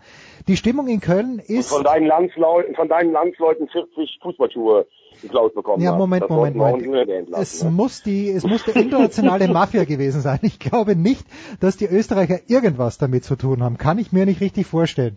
Äh, wie ist denn die Aber wie viel Erwartungshaltung? Prozent deines Lebens verbringst du eigentlich in Kitzbühel mittlerweile? Mal Nein. ganz ehrlich. Wie Nein. viel Prozent Nein. deiner Lebenszeit? Jetzt pass mal auf, ich bin in dieser Woche in Kitzbühel und in München, weil ich netterweise für Dazon ein Tennisturnier kommentieren darf. Ich bin also, ich fahre jeden Tag hin und her zwischen Ach, Kitzbühel und München, um in der Nacht zu kommentieren, fahre dann wieder zurück, weil im Pfeil gerade in dieser Woche das Tennisturnier in Kitzbühel ist. Wenn es nach mir geht, würde ich 100% meiner Lebenszeit in Kitzbühel verbringen, aber meine Kinder sind nach wie vor schulpflichtig, die kleineren zumindest. Und deswegen bin ich in München, Michael, um deine Frage zu beantworten. Gibt ja auch da Schulen in Kitzbühel oder traust du denen nicht? Darf ich was ganz Böses sagen? Aber Mhm. wenn ich über die Tennisanlage in Kitzbühel gehe, dann freue ich mich, dass ich Österreicher bin, wenn ich meinen Landsleuten so zuhöre, was sie sagen, wenn ich in die österreichischen Zeitungen reinschaue. Und bin aber vielleicht noch froher, dass ich die wunderbare Gelegenheit habe, auch große Teile meines Lebens in Deutschland zu verbringen. Es scheint Ah. mir hier doch eine etwas breitere Diskussion geführt zu werden über, über viele Themen. Also gestern lese ich einen Kommentar in der Tiroler Tageszeitung auf der ersten Seite über das, äh, was hat er, das Zulassungsverbot von eurem Verkehrsminister, von dem ich auch kein Fan bin. Aber immerhin hat er mal was gemacht und das war ein bissiger Kommentar, oder sollte es werden, in der Tiroler Tageszeitung und der war so unfassbar deutschenfeindlich. Das ist mir, ist mir ein völliges Rätsel und da bin ich dann, da bin ich dann immer in der Verteidigerrolle der Deutschen und das mache ich Also, gerne. Ist, Thomas. ist doch schön so, dass du uns verteidigst. Bei uns ist alles auch nicht Gold, was glänzt, aber bei euch auch nicht. Nein, nein, überhaupt nicht. Und ich finde halt äh, gerade, dass äh, die, die Diskussion wird ja einfach breiter geführt, weil die Medien breiter aufgestellt sind in Deutschland. Ganz einfach. Gut, da gibt's auch die Bildzeitung. Aber, aber man, man muss ja auch mal die Größenverhältnisse sehen. Wir haben 80 Millionen Einwohner und haben 16 Bundesländer. Ihr habt 8,5 Millionen und habt neun. 9 Bundesländer. Ja, das ist- Hat vielleicht auch was mit äh, ein bisschen mit dem Aufbegehren der ehemaligen K- und K-Monarchie zu tun. Ja, es gibt viele, viele Landeskaiser. Was mich aber nicht zur Frage weitergebracht hat, Thomas, der erste FC Köln gegen Bologna gespielt, gegen Lask, gegen den Aufsteiger Lask, ein 2 zu 2. Ich weiß schon, es sind Vorbereitungsspiele, aber die Erwartungshaltung in Köln, es kann ja nur mehr bergab gehen. Wir haben ja ganz kurz mit Marco Hagemann auch drüber gesprochen vor ein paar Wochen. Eigentlich, äh, egal, diese Saison, da muss man wieder alles runterschrauben, mein lieber Thomas. Ja klar, aber die Frage wäre ja auch gewesen, hätte Modest auch nochmal 25 Tore gemacht. Ich glaube, dieses Jahr ist die Zielsetzung schon realistisch. Nicht unten reinrutschen und vielleicht die äh, Gruppenphase der Europa League zu überstehen. Ich glaube, das wäre wär der Wunsch. Ähm, wir, glaube ich, denkt niemand daran, dass das jetzt weitergeht, dass man wieder unter die ersten sechs kommt. Aber ich finde es eigentlich auch ganz gut, dass äh, Schmatke und Stöger nicht dauernd sagen, na ja, wir haben jetzt so Angst, da unten reinzurutschen. Äh, Schmatke ist damals mit Hannover im Europapokal ins Viertelfinale gekommen und ist, hat sich über Platz sieben erneut für den Europapokal qualifiziert. Also dieses mit Dreifachbelastung, das kann man sich auch ständig einsprechen. Aber der FC wird auf jeden Fall meiner Meinung nach nicht unter die ersten sechs kommen, aber die werden eine stabile Saison spielen. Kannst du meine Sympathie, Michael, für den ersten FC Köln verstehen? Ich mag den Stöger nämlich sehr gern. Ja, ich das ähm, also ich habe ihn auch mal kennengelernt persönlich Oh, und äh, bitte. war sehr sehr angenehm überrascht. Ja, es war ähm, wir hatten tolle zwei drei Stunden. Sehr sehr sehr gebildeter Mensch habe ich das Gefühl gehabt. Also der wirklich äh, interessiert war. Ich mag das ja, wenn Menschen so einem direkt in die Augen schauen können, wenn sie mit einem reden, auch wenn man sich noch gar nicht kennt so richtig und sehr sehr aufmerksam alles verfolgt. Also ähm, ich hatte einen sehr positiven Eindruck. Von der Hinsicht her verstehe ich, äh, dass du da sympathisierst. Ich bin natürlich, ich habe von meinem fünften bis zum zwölften Lebensjahr in Bettwäsche von Borussia Mönchengladbach geschlafen. Insofern ist da noch von der Urzeit meiner frühen Entwicklung eine gewisse Abneigung gegen den ersten FC Köln da. Aber die trage ich mittlerweile eigentlich nicht mehr nach außen. Dann habe ich noch eine Frage. Wird die Krise bei Austria Wien sich eigentlich ver verstärken? Wird man heute rausfliegen aus dem europäischen Geschäft und dann am Sonntag hoffentlich das Derby in Hütteldorf verlieren? Also das Derby in Hütteldorf werden sie ziemlich sicher verlieren. Thomas, ich habe letzte Woche ich habe es fast wieder gejinxt, möchte ich sagen. Mein Vater schaut sich das Spiel an. Ich bekomme auf meinem Handy die Ergebnismeldungen und sehe, hoppla, Sturm führt. Jetzt plötzlich mit 2-0. Ich gehe rauf zum Fernseher. Es kann nichts mehr passieren. In der Sekunde, wo ich mich vor den Fernseher begebe, schießt die Austria den Anschlusstreffer. Äh, ist ganz, ganz furchtbar. Also ähm, ich glaube, die Krise wird sich manifestieren. Ich glaube, Thorsten Fink, auch wenn er im Moment einen überragenden Bart hat, hat den jemand gesehen? Der Bart des Thorsten Fink im Moment ist gigantisch. Aber da muss ich dich mal was fragen, Jens. Da muss ich dich mal was fragen. Bitte. Warum wurde der denn eigentlich gefeiert für dieses Interview, was er da bei den Kollegen beim ORF gegeben hat, wo er sich benommen hat wie eine offene Hose und wurde gefeiert, obwohl ganz klar zu sehen war, dass der Kollege recht hatte, dass es halt kein Abseitstor war. Und dann hat er die beleidigt, ach, haben sie mal wieder frei vom Skifahren und so. Das war ja Wahnsinn. Und dafür wurde der noch gefeiert. Also das habe ich nicht ganz verstanden. Du, das weiß ich auch nicht ganz genau. Vielleicht, weil er es in einer, seiner schönen deutschen Sprache vorgetragen hat und nicht in irgendeinem traurigen österreichischen Dialekt. Also ich, ich weiß es auch nicht. Also es ist, das, das, das kann durchaus sein. Du meinst in einem Vorarlberger Dialekt vielleicht, ja, oder? ja, genau. Also wo man merkt, aha, der, der kommt aus dem Land, der kommt aus Kärnten, woher auch immer. Also vielleicht war das der Grund. Aber der, der Bart, ihr müsst euch den Bart anschauen, der ist überragend. Also ich glaube, die, die Austria geht, ähm, naja, ich meine, die sind jetzt äh, zwei Niederlagen in die Saison gestartet. Wird eher schwierig werden, weil Rapid wahrscheinlich besser ist als im vergangenen Jahr. Sturm hat zweimal Glück gehabt, muss man auch sagen, mit zwei Siegen und Salzburg ist wahrscheinlich nach wie vor die beste Mannschaft. Michael, du bist mit Pokern beschäftigt, wirst du auch mit der Eurobasket beschäftigt sein. Was treibt dich dieser Tage um, mein lieber Michael? Ähm, Darf ich mich vorher verabschieden, weil ich müsste zum äh, Mittagessen Thomas, mit den Kollegen, Ja, ist weil bitte wir da was. Redaktionsmeeting für die neue Sendung haben. Schaut Vorher schon ganz schlecht aus. auch an mich. Nein, ja, Thomas, äh, wann sehen wir dich wieder? Ist eigentlich die einzige Frage, die ich an dich habe.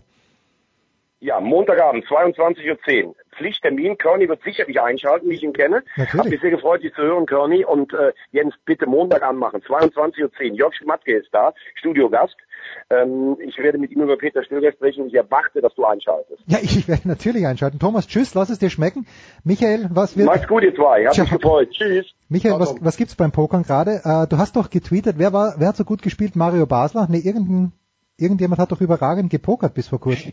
Ja, das war ähm, Missverständnis, aber ich bin da gar nicht, ich gebe mir nur eine kleine Schuld. Ja. Äh, ich war im Urlaub und habe äh, so ein bisschen das Main Event der World Series of Poker verfolgt, also das wichtigste Pokerturnier der Welt und äh, sehe auf der Live-Ergebnisliste der WSOP-Seite Mhm. ähm, einen plötzlich Mario Basler auf Platz 7 Mhm, mhm. bei noch 360 Spielern im Turnier von ursprünglich äh, 7.500. Und ja, ich sitze da so am Strand und denke mir, oh, das ist aber jetzt mal hier amtlich, denn Wahnsinn, super. Und das habe ich tatsächlich getwittert. Fakt ist, dass die sich vertan hatten. Er war zu diesem Zeitpunkt bereits ausgeschieden. Ah, er hat zwar Geld gewonnen, aber er hat nicht so gut dargestanden, wie es ursprünglich da live äh, vermeldet wurde. Ähm, aktuell steht an, bei Sport 1 gibt es ab dem 10. August wieder einen größeren, deutlich längeren Pokerblock als zuletzt. Also ähm, zwei, drei Folgen jede Woche eigentlich von European Poker Tour und German High Roller. Äh, da läuft jetzt gerade ja, bei mir die Produktion auf Hochtouren. Eurobasket, also die Vorbereitung der deutschen Basketballnationalmannschaft am kommenden Samstag wird bei Basketballbund gestreamt werden auf der äh, Homepage, auf der ähm, Webseite des Deutschen Basketballbundes. Da kommentiere ich dann Deutschland gegen Belgien am Samstag. Die Woche, nicht die Woche drauf, 14 Tage später gibt es den Supercup, das drei, vier Nationen Turnier aus Hamburg. Das gibt es dann drei Tage bei Sport 1. Und Fakt ist, dass die rechte Situation, wer die Eurobasket zeigt, ab 31. August noch nicht geklärt ist. Also da laufen noch Gespräche. Ähm, Das und heißt- da gibt es noch keine Entscheidung. Insofern weiß ich gar nicht, ob ich da involviert bin oder nicht.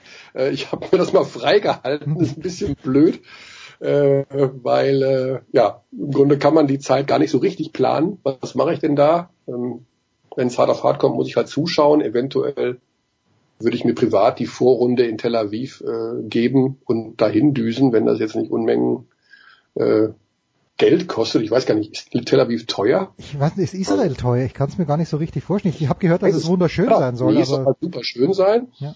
Äh, zur Endrunde nach Istanbul fahre ich nicht, unabhängig recht. davon, ob ich die Spiele kommentieren werde oder nicht. Ich will da nicht hin. Ähm, als Journalist, weiß ich nicht, am Flughafen in Empfang genommen zu werden, kann ich mir, stellt mir momentan nicht so doll vor, den Puls brauche ich nicht. Ähm, ja, und insofern harre ich der Dinge und werde mich erstmal wieder ein bisschen eingliedern. Ich bin gestern aus dem Urlaub zurückgekommen. Ich bin tatsächlich ein Typ, der gedanklich dem Urlaub immer noch ein, zwei Wochen nachhängt, schon immer. Und ich brauche so ein bisschen Rückakklimatisierungszeit. umso schöner, dass du für mich, für uns wieder ein paar Minuten Zeit gehabt hast. Michael Körner war das in der Big Show 317. Wir pausieren kurz und machen dann mit der Leichtathletik weiter.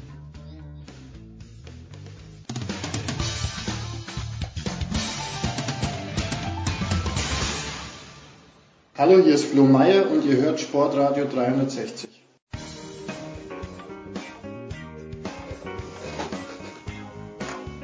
Die Big Show 317. Wir kümmern uns jetzt um die Leichtathleten. Das tun wir zum einen mit Johannes Knut von der Süddeutschen Zeitung, der die letzten drei Wochen bei der Tour de France verbracht hat. Servus Johannes. Ja, guten Tag. Und wir haben es zustande gebracht, eine Leitung an den Koma See zu legen. Im Aufbruch befindlich Richtung Kitzbühel ist Heiko Oldorp. Servus Heiko. Hallo, die Nervosität in unserer Familie ist spürbar. Die Kinder sind so äh, erfreut, endlich äh, in freudiger Erwartung, endlich den King of Kitzbühel persönlich ja. kennenzulernen. Ja, das ist Alexander Antonitsch. Das ist der Alexander Antonitsch, der Turnierdirektor von Kitzbühel. Heiko hat mir Folgendes gesagt, Johannes. Wo werden wir am Samstag um 22.45 Uhr sein, wenn Usain Bolt möglicherweise seine oder ganz sicher seine letzte Chance auf eine Einzelgoldmedaille bei einer WM hat? Erstens hat er diese Chance, zweitens sollten Heiko und ich nicht lieber was anderes machen, als da vor dem Fernseher zu sitzen.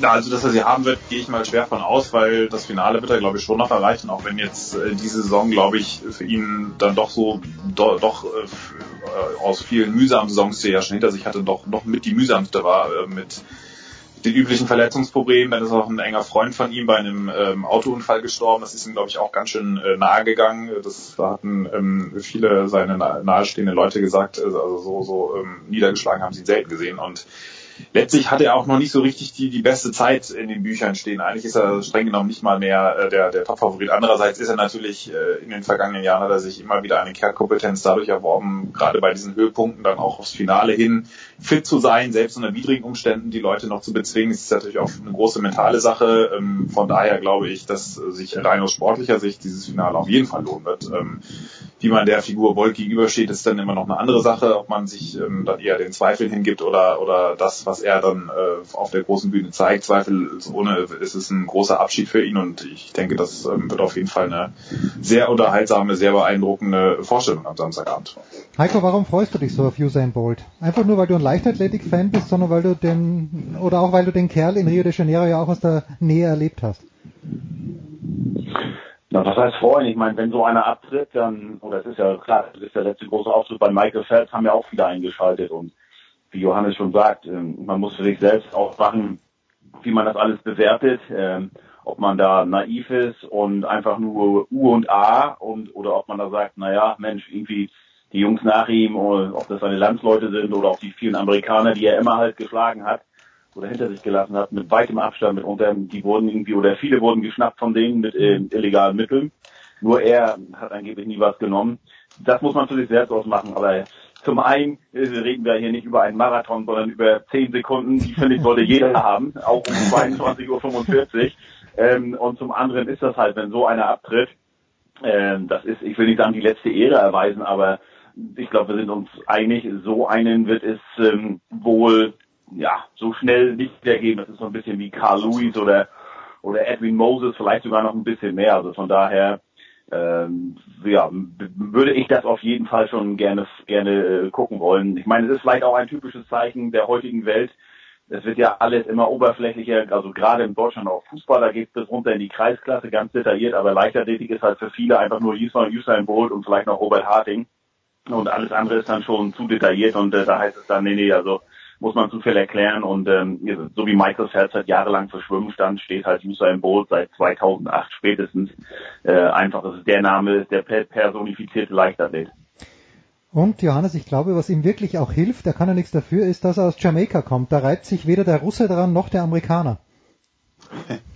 So ja gut, in, Jamaika, in Jamaika ist es natürlich, hat er natürlich eine Wahnsinnstellung und ähm, der, der Tagesanzeiger hat vor kurzem ein sehr ähm, interessantes Porträt oder Porträt ist eigentlich schon zu kurz gegriffen. Es war eigentlich ein gefühlt ähm, eine gefühlte Enzyklopädie, die sie vorgelegt haben über die Figur und was was Usain Bolt ausmacht. Und ähm, jetzt mal abgesehen von allen Zweifeln, die ihn umwehen, ähm, von, dass er die die neun besten Zeiten überhaupt gelaufen hat als einziger und, und um ihn herum alle anderen erwischt worden und er mit offenen Schnürsenkeln diesen ähm, äh, Dopern vorne weggelaufen ist. Ich denke, das Bild steht für sich. Das, das kann man einfach, äh, das, das ist, das spricht auch eine gewisse Sprache. Aber was ähm, in diesem, in diesem äh, Tagesanzeiger ähm, Beitrag sehr schön rüberkam, ist, warum Bolt so eine große Faszination ausübt. Ähm, denn äh, er, er wird jetzt auch immer wieder mit Muhammad Ali verglichen. Ich finde diesen Vergleich sehr schwierig, weil Ali eigentlich von seinen, wenn man es mal ganz staubig Sportler hält oder Sportlerlegende, was, was ihn da ausgemacht hat, das war ja ähm, etwas, ähm, das weit über den Sport hinausgereicht hat, dass er eigentlich ein Gesicht war auch einer, einer Bürgerrechtsbewegung mhm. und die Menschen auch deswegen berührt hat, weil er sich an das Unrecht der Welt ähm, erinnert hat. Bolt macht ja eigentlich genau das Gegenteil. Er, er hat ja zu solchen drängenden Fragen, das hat er immer wegmoderiert und hat sich jetzt in den letzten ähm, Jahren noch so ein paar Anti-Doping-Phrasen antrainiert, die aber, die ich aber auch, ähm, also die sehr ähm, stanzenhaft rüberkommen und letztlich hat er, ist, hat das ihm allerdings nie ähm, irgendwie geschadet oder in Jamaika hat sie das Leute nie gekümmert, einfach weil er ähm, es geschafft hat, diesen Sport sehr leicht und sehr locker aussehen zu lassen und vor allen Dingen auch er nie wirklich äh, in der Form abgehoben ist. Das muss man ihm auch im, im Umgang mit den Medien lassen. Er war dann doch, natürlich hat er sich rar gemacht von den Wettkämpfen her, aber er war doch sehr nahbar. Er war ähm, gibt diesem Sport so eine gewissermaßen so eine, eine sehr volksnahe Komponente, so dass sich jeder so ein bisschen wie, wie ein Superstar fühlt, mhm. beziehungsweise ihn, ihn sehr greifbar macht und, und jeder irgendwie, jeder Jamaikaner so ein bisschen von diesem Superstar-Tum quasi abbekommt. Und, und das ist, glaube ich, ein Grund, warum er so einen riesen neben natürlich der Leistung und, und den Rekorden und den Grenzen, die er verschoben hat, wie auch immer, ähm, er so eine unfassbare Anziehung ausübt und, und deswegen äh, nicht, nicht nur in Jamaika, sondern auch über die, die Leichtathletik, über die, ähm, den Sport hinaus als eigentlich einer der ganz wenigen globalen Sportfiguren und Sportstars, die, die, die, die dieser Sport noch hat ähm, oder überhaupt hat. Und, und ähm, das, das ist, denke ich, ähm, wenn man jetzt mal von der wertenden Ebene oder in einer moralischen, zweifelnden Ebene abkommt, das, was ihn ausgemacht hat. Und, und deswegen werden wir auch alle wieder über den, äh, an den Fernsehgeräten sitzen, beziehungsweise wer einmal so ein 100-Meter-Finale erlebt hat, das merkt man schon auf den Gängen. Es ist eine völlig andere Stimmung. Die Leute sind kurz davor völlig aufgekratzt, alle hm. Volunteers laufen weg, also, jetzt in China, wo ja alles ähm, dann ähm, in Peking 2015, wo alles durchgedrillt ist, da, da kümmert sich keiner mehr um irgendwelche Vorschriften, da stehen alle nur an den Gängen und, und wollen dieses Finale sehen. Und das ist ähm, schon äh, ist ja auch äh, sehr beeindruckend. Es ist ja auch es ist ja auch so, der Mann, der das Stadion füllt. Also das war vor einigen Jahren in Rio so und das wird jetzt in London auch so sein. Also wenn ich mal von mir selbst ausgehe, ich weiß noch, das war ein Sonntag in Rio, also der zweite Sonntag der, der Olympischen Spiele. Und ich dachte, okay, ich mache mal nach einer Woche oder zehn Tagen mal ein bisschen Ruhe, ne, weil die zweite Woche stand noch bevor. Fährt ins Olympiastadion und wollte natürlich Usain Bolt sehen, die, die 100 Meter. Und da war eine riesen Schlange äh, ähm, weil alle wollten nur für diese zehn Sekunden kommen, nicht für nichts anderes, was an dem Abend noch anstand. Und dann danach auch, als es wieder wegging, da wird von den Medienbussen, also unglaublich, die waren wirklich alle nur für diese zehn Sekunden gekommen. Letztlich war an dem Abend ja noch Usain Bolt dann doch unerwarteterweise nur in Anführungsstrichen ein Statist.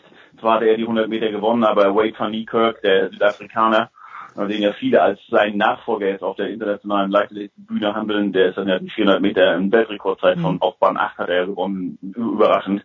Ähm, aber um nochmal um, um was, was, was Johannes sagte, so dieses Bolt hat halt erst äh, perfektioniert, so dieses Gesamtprodukt zu sein. Also äh, musst du vielleicht heute auch. Also wenn der jetzt nur, es erwartet doch keiner von uns am Sonntag, dass der rauskommt, an den Startblock geht und läuft und gewinnt. Mhm. Also dieses diese, diese, dieses, dieses, dieses Zeichen, dieses Blitz, was weiß ich, wie nennt man das, Bogenspann, Bowl, Sternzeichen, wie auch immer. Ja. Man, man, man, man, man erwartet das doch einfach und das bei, gehört bei ihm einfach dazu.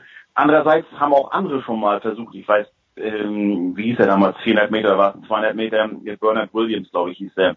Der hat immer so mit Brille rauf und runter, äh, äh, so ein bisschen geflaxt für der Kamera. Da kam aber leistungsmäßig. Das heißt, wenn du so ein bisschen so der Showman sein willst, musst du auch mit Leistungen ähm, abdecken. Und genau das hat er eben gemacht. Ich weiß gar nicht, was mehr für ihn steht. Er so, also worauf man sich mehr freut. Er die Show drumherum, was sicherlich auch auf die auf die Gegner immer auswirkt. Zumindest war das bei Justin Gatlin immer ganz klar spürbar in den vergangenen Jahren. Der war zum Finale halt immer da oder hatte noch bessere Zeiten als Boot, aber als er dann halt im, im Finale genau nicht wie ihm stand, hm. da war es vorbei. Da hatte der im Kopf schon, ich glaube, zwei Zehntel verloren. Ähm, mhm. Einfach, weil, weil, weil, weil er halt mental nicht, nicht diese Stärke hat. Und wie gesagt, Bolt ist halt, da erwartet man die Mätzchen vor dem Start, da erwartet man, dass er bei Meter 80 nach links und rechts mal guckt und dass er danach vielleicht noch wie damals in Berlin 2-9 mit dem Maskottchen da rumhampelt. Ähm, dieses Gesamtprodukt, das macht ihn halt, sage ich mal, für Leute, in, auch für Leute interessant, die halt keine Ahnung haben, wo jetzt der aktuelle Weltrekord steht über die 100 oder 200 oder mit der Staffel. Das ist einfach, und wie gesagt, diese, heutzutage, wo die, ähm, wo die Aufmerksamkeitsspanne ja bei viel immer geringer wird, ist das halt perfekt. Du hast diese 10 Sekunden oder diese 20 Sekunden oder von mir aus auch die, was sind das, in, in der Staffel knapp 40 Sekunden oder ja, nehmen wir mal 30. Einmach, alles drum und dran. Diese, diese vier, fünf Minuten, die nimmst du dir einfach, weil du weißt, du wirst gut unterhalten. Johannes, jetzt haben wir schon wieder nur über Usain Bolt gesprochen, was natürlich völlig legitim ist äh, mit seinem Abgang, aber die deutsche Mannschaft, ich habe gelesen, 72 Athleten und Athletinnen, so viel Zeit muss sein, werden nach London geschickt und Robert Harting ist überraschenderweise auch dabei. Christoph Harting hat das, glaube ich, bei den deutschen Meisterschaften gar nicht so schlimm genommen, dass er nicht am Start ist. Ist Robert Harting jetzt wieder das Zugpferd oder ich lese ja, dass er gar nicht mal der, der beste Deutsche ist, sondern Daniel Stahl ist der erste Goldkandidat für Deutschland. Ist der Harting immer noch die Nummer eins in der deutschen Leichtathletik oder hat sich da jemand anderer herauskristallisiert aus deiner Sicht? Den Daniel Stahl müssten wir dann einbürgern, weil das ist äh, auch, wenn er sehr deutsch klingt, ein Schwede. Gott. ähm, schön der erste. Oh Gott, erster Aber, äh, Goldkandidat und da steht auch Schweden. Ich bin blind und blöd Aber, gleichzeitig. aber das ist, nein, nein, das ist völlig legitim, weil in, in, in, im Diskuswurf, das war ja eigentlich Naturgesetz, dass die Deutschen da immer die Kandidaten sind. Also so gesehen äh, ist das Okay, absolut noch. vertretbar. Last Ja, das zu Diskussion. Usain Bolt ist natürlich, dass wir über Usain Bolt reden, das zeigt natürlich auch so ein bisschen das Problem, dass die Leichtathletik hatte. Er ist zu so einer Überfigur geworden, dass er natürlich vieles andere auch irgendwo ein Stück weit erdrückt und, und so ein bisschen davon ähm, abgelenkt wird, was es eigentlich auch noch gibt. Es ist natürlich auch ähm, ein schmaler Grad und letztlich hat die Leichtathletik wahnsinnig profitiert, aber sie wird natürlich auch ein großes Problem kriegen, sobald er weggeht. Aber um jetzt wirklich über die Deutschen zu reden, ja, es ist, es ist ein bisschen eine Umbruchphase. Also es war ja schon eigentlich in Rio war ja schon so ein bisschen schwierig, dadurch, dass sie eigentlich viele Kandidaten hatten, aber da- dadurch, durch, dass sie nicht ins Trainingslager nach Brasilien gegangen sind und alle sehr kurzfristig angereist sind und auch so vom, vom von der EM noch im Sommer davor, in den Wochen davor noch ein bisschen Platz äh, schienen, ähm, ähm, haben sie da so ein bisschen ihre Chancen verdattelt. Und jetzt ist es ja auch doch so, dass viele, an die wir uns gewöhnt hatten, Betty Eidler, Christina Oberquell, Linda Stahl auch ein Stück weit, ähm, äh, viele ähm, so ein bisschen ihre Karriere stillgelegt haben und diejenigen, die jetzt nachrücken, noch nicht so ganz in der Position sind, dass, dass man sagen kann, okay, das sind Kandidaten, das sind, das sind Konstanten, auf die wir bauen können. Oder, oder äh, viele von ihnen haben auch so ein bisschen Probleme, wie David, äh, David Stoll, der Mhm. nach vielen Knieproblemen immer noch so ein bisschen ähm, nach dieser, dieser alten Konstanz sucht, die ihn mal ausgemacht hat. Äh, eine, ähm, Christina Schwanitz ist gar nicht dabei, jetzt wegen Babypause. Also da, da wird es dann schon relativ schnell, relativ dünn, auch was die vorderen Plätze angeht. Das ist trotzdem eine sehr interessante Mannschaft, weil sie jetzt nicht nur fürs Jetzt, sage ich mal, interessant ist, sondern auch noch viele Perspektiven hat, auch bis 2018 hinaus. Jetzt natürlich die Schwerwerfer haben sich äh, gegenseitig auf ein international, auf ein unfassbares Niveau gehoben, dass sie eigentlich glaube ich, die zehn besten Würfe der Welt sind äh, nur von Deutschen in diesem Jahr. Ähm, Vetter, Hofmann und ähm, Thomas Röhler, natürlich die Olympiasieger, die, da müsste schon viel schief laufen, wenn da nichts bei rumkommt. Der Caroline Schäfer hat sich wahnsinnig gemacht im Siebenkampf, ähm, hat sich eigentlich hinter der Belgierin, hinter der Tiam so als, als ähm, eine der größten Medaillenchancen entpuppt. Ansonsten wird schon so ein bisschen dünn, äh, was, was die, was die Einzelchancen angeht. Die deutschen Sprinterinnen äh, haben eine gute Chance in der Staffel.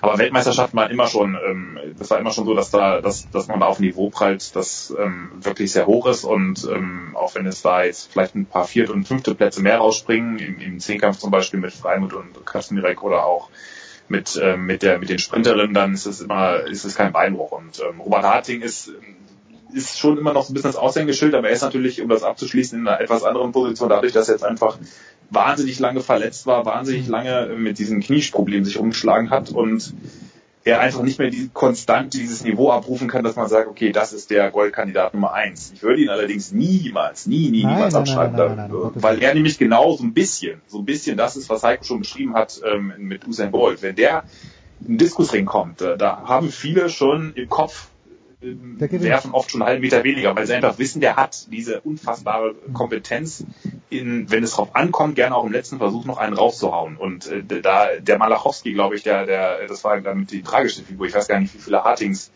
ähm, äh, gegen, wie oft er gegen die Hartings verloren hat. Erst immer ständig gegen ähm, Robert und dann, als in Rio Robert weg war wegen des Hexenschusses in der Qualifikation, da wirft ihn der Christoph im letzten Versuch noch äh, einen Meter weiter. Da hat er auch gesagt, jeder hat so ein Harting in seinem Leben. Ich habe zwei. Also und jetzt kommt der Robert wieder zurück. Also, den würde ich wirklich erst abschreiben, wenn der letzte Versuch ähm, erfolglos durch ist. Also Freitagabend geht's los äh, mit dem ZDF und zwar um 22.15 Uhr bis 23 Uhr mit einer Zusammenfassung. Da gibt's auch schon den ersten Bewerb äh, mit Mo Farah, der Lokalheld, der in London 2012 groß aufgetrumpft hat. Äh, Heiko wird nach Kitzbühel kommen, wir werden uns das alles genau anschauen. Äh, Heiko, dein Highlight des Wochenendes äh, wird trotzdem der Kitzbüheler Jahrmarkt sein, mit mir gemeinsam. Sehe ich das richtig? Frische Radieschen kaufen. Logo. Freut mich schon den ganzen Urlaub drauf. Gut, dann werden wir das machen. Johannes, wirst du in der Redaktion äh, zu arbeiten haben oder hast du das Wochenende ausnahmsweise mal frei?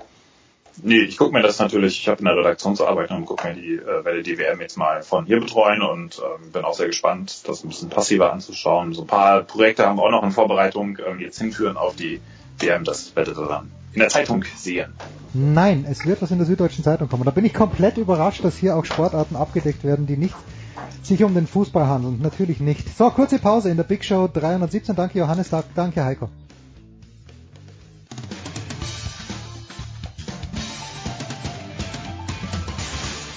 Ja, hallo liebe Sportradio 360-Hörer, hier ist der Jürgen Melzer und ich wünsche euch einen schönen Tag. Mama. So, meine Damen und Herren, es ist die Big Show 317. Jürgen Schmieder hat gerade ein herrliches Getränk zu sich genommen. Ich konnte es nicht genau zuordnen. Die wichtigere Frage ist aber, Schmieder, du gehst wirklich zum Nachbarn und schaust dir mit dem Nachbarn Wrestling an. Das ist großer Sport. Selbstverständlich. Was hat's gegeben? Ja, na, also meine, meine, Frau ist ja mit, äh, mit der Nachbarin quasi auf ein Boot heute gegangen. Äh, die haben Yoga und getanzt Schön. auf dem Pazifik. Dann hat sich der alte Schmiede gedacht, dann machen wir Männerabend mit den Jungs. Da ist mein Bub, der mittlerweile ein, ein Jiu-Jitsu-Kämpfer ist. Mhm. Äh, sagen wir zu unserem Nachbarn und haben uns dann erstmal Stone Cold Steve Austin gegen The Rock angeschaut. Dann Hulk Hogan gegen Sergeant Slaughter dann die Survivor Series 1992. Jetzt ganz am Schluss halt fest. Carl the Mailman Malone gegen Dennis Rodman. Es ist, es ist unglaublich. Also ein Wahnsinnsmatch. Ähm, und, und so haben wir jetzt den Abend quasi, quasi beschlossen. Wir haben jetzt als Mr. Perfect gegen Dennis Rodman hätte kämpfen sollen, sind Gott sei Dank unsere Frauen reinkommen und haben gesagt, okay, jetzt, jetzt gehen wir heim. Weil sonst, sonst wäre es ganz ins, ins Abstruse gegangen. Aber Kalle Malone gegen Dennis Rodman und, und Hollywood Hogan, damals war ja Hulk Hogan dann böse, grandios. Jetzt sag aber nur, nur ganz kurz, deine Frau äh, treibt ja Yoga in prominenten Plätzen. Du hast mir ein Foto geschickt. Wir wollen den Namen der Athletin nicht nennen oder vielleicht schon. Äh, wir, oh, schau, halt in, in, in Bar Method hier. Was ist Bar Method? Ist das irgendwie wie, so, wie Ballett oder? Ja, das ist so, so ein Fitnessprogramm mit dieser, mit dieser Ballettstange. Ich war da einmal und bin nach zehn Minuten gestorben. Also man macht, man macht nicht viel und, und es ist ja nicht dynamisch und nix, aber man geht dann quasi so runter und, und um Gottes Willen, die Oberschenkel brennen. Ähm, und, und da ist die, die Maria anscheinend, oder ist da auch dabei, ähm, und, und hält sich da fit. Also das ist anscheinend eines ihrer Fitnessprogramme neben dieser komischen Sanddüne vorne in Manhattan Beach, wo, wo ich mich beinahe übergeben habe beim ersten Mal. Das läuft die fünfmal hoch. Die also gute Maria. Ja, in dieser, ja. in dieser Woche in Stanford unterwegs und in ein paar Wochen werden der Schmiede und ich sie anschauen. Zwei Dinge, die Los Angeles begeistert haben, die dich begeistert haben, Jürgen. Du tweetest ja selten was über die Trading Deadline im Baseball, vor allen Dingen nicht adressiert an den Olderb und an mich, aber äh, Hugh Darvish kommt aus einem, sehe ich das richtig, er kommt aus einem Hitters Park, wo er schon sehr gut war, in einen Pitchers Park, wo er noch viel besser sein wird, oder wie geht's dem Jungen in diesem Jahr? Also, mein Ding ist ja eigentlich, äh, man darf nicht drüber reden, wie gut die Dodgers gerade sind, weil dann ah. verkacken sie es in den Playoffs. Ähm, aber das ist schon, das ist schon ein, ein Königstrade, würde ich sagen. Also den zu kriegen, ähm, gerade in, in mit Blick auf Oktober, wenn du, äh, wenn man, dass die Dodgers verkacken in den Playoffs, liegt ja auch daran, dass du, dass sie den Kershaw einfach äh, äh nur auf kurzen Rest immer gespielt haben.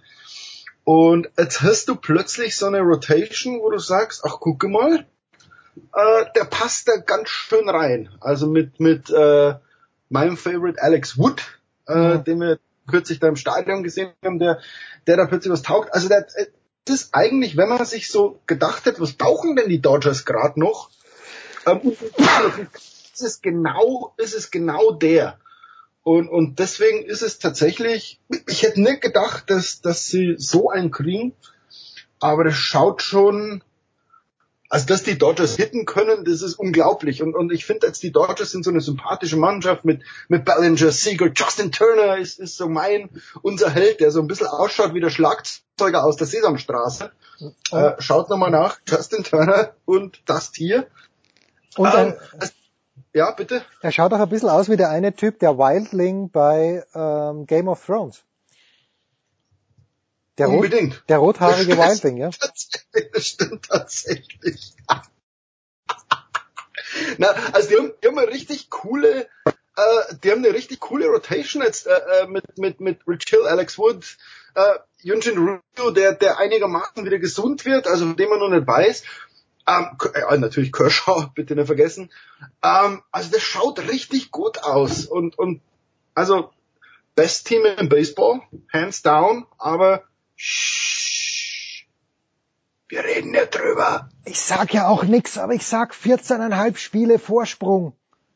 Es ist, naja, also die Playoffs werden sie ja schaffen, aber dann müssen wir, also. Ja, Washington Ja. 13 Spiele Vorsprung. Gut, die, die, die NL East ist auch extrem blind, aber Also ich glaube, wenn, wenn, die so, wenn die so weitermachen, gewinnen sie 100, 110, 115 Spiele. Ähm, und, und es gab jetzt den, der, der wahnsinnige Tom Verducci von, von Sports Illustrated träumt ja schon von einer World Series. Dodgers, Yankees. Ja, die Yankees haben nämlich auch zugeschlagen bei der Trade Deadline. Aber die Yankees sind ja zum Glück, und das äh, wärmt mir das Herz ein bisschen, wobei besonders warm wird es nicht. Sie sind noch ein halbes Spiel hinter den Red Sox. Die Red Sox spielen in letzter Zeit nicht gut, haben von den letzten 10 4 verloren, die Yankees 7 und 3. Das macht mir Sorgen. Ähm, ich sage einmal alle zehn Jahre, Jürgen, können die Bayern meinetwegen Meister werden oder die Yankees. Das Problem ist, dass die Bayern jedes Jahr Meister werden. Zum Glück die Yankees nicht. Warum ist denn das so aus deiner aber, also, ich meine, die, die Leute wissen ja, oder ich weiß ja davon auch schon fast nichts mehr von dieser unglaublichen Rivalität Dodgers-Yankees, äh, weil die einfach 70 Jahre her ist, irgendwie, als die, die Dodgers ja noch die Brooklyn Dodgers. Und, und jetzt kommt die Preisfrage, was ist ein Dodger? Das weiß ich nicht. Das habe ich mich eigentlich schon immer gefragt, aber ich weiß es nicht. Ein Dodger ist der, der sich unter diesen, diesen Dingen bei der U-Bahn durchduckt Mhm. und damit umsonst U-Bahn fährt und sich dann, damals gab es im Stadion auch noch diese, diese Haltedinger, wie nennt man diese, Turnstiles auf Deutsch, weiß ich nicht, Drehkreuz, Drehkreuz, die ja. sich, da, Drehkreuz, die ja. sich quasi bei der U-Bahn gedodged und im Stadion gedodged haben und damit umsonst ins Stadion kamen. Also die Hardcore-Fans, die Ärmsten der Armen, die aber unbedingt ihre Dodgers sehen wollten. Also, Bronx Bombers, Dodgers, eine riesen Rivalität. Gab dann Wait till next year, this is next year, perfect rematch, was weiß ich.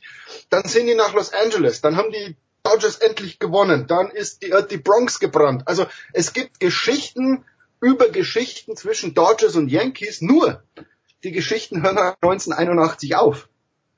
Also, weil, weil danach die Dodgers gestunken haben und, und irgendwie die Dodgers haben sie dann, äh, wann war das letzte Mal? äh, Meister waren sie 1988 letzter Sieg. Oral Hirschheiser. Ja, aber gegen, die- gegen die Yankees. Äh, Also das gegen die Yankees nicht, ne? Gegen die Yankees. war 81, glaube ich, das letzte Ja, Duell. ja, ja. Also die, das letzte World Series Aufeinandertreffen ist jetzt fast 26 Jahre her. Deswegen ist es so, das ist so eine Rivalry, die, die eigentlich keine mehr ist. Und, und deswegen wäre es ja schon cool, eine World Series zwischen den Dodgers und den Yankees zu haben. Würde So. ich mir anschauen und wenn der Sohn anruft, würde ich die auch kommentieren. Nicht Ja. weiter sagen. Nicht weiter sagen. Das kommentieren wir so hin, hin und her, von, von LA nach München oder was weiß ich. Da werde ich das technisch möglich machen, dass wir dich zuschalten, weil du wirst dann natürlich im Stadion sein. Da mache ich mir Da gar keine, ich für, für euch mit. ja, da mache ich- Umsonst. Einfach so. mache ich mir gar keine Sorgen, Jürgen. Das ist die Hm. eine Nachricht, die, die du wohlwollend aufgenommen hast, die vielleicht sogar noch größere Nachricht ist, dass äh, die Mietpreise in Los Angeles noch weiter steigen werden, weil 20, 2028 die Olympischen Spiele dort stattfinden würden. Ist man da jetzt ein bisschen sauer, dass Paris den Vorzug bekommen wird? Oder hat man damit ohnehin gerechnet?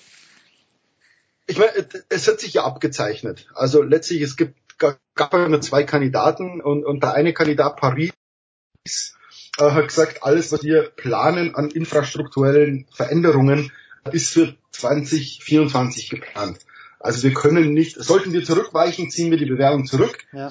Äh, LA, der andere Kandidat, sagt, sollten wir als Verlierer aus irgendeiner Entscheidung rausgehen, bewerben wir uns nicht mehr. Ja. Ähm, damit hat das IOC natürlich, ist, ist es in, in der Zwickmühle, äh, muss, muss irgendwie beide zu Siegern erklären.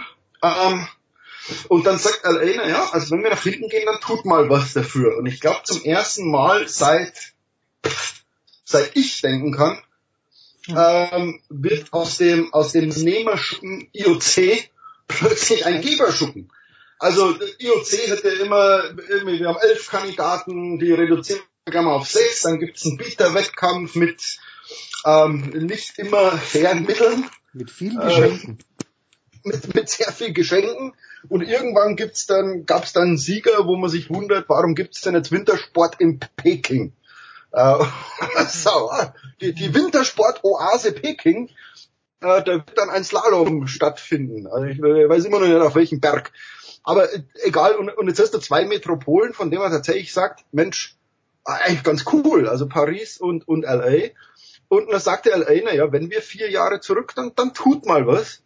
Und man muss schon sagen, jetzt gibt's ein, also eine, eine, eine erste Anzahlung von 180 Millionen Dollar vom IOC an LA. 160 Millionen, die nicht zurückbezahlt werden für die Jugendförderung.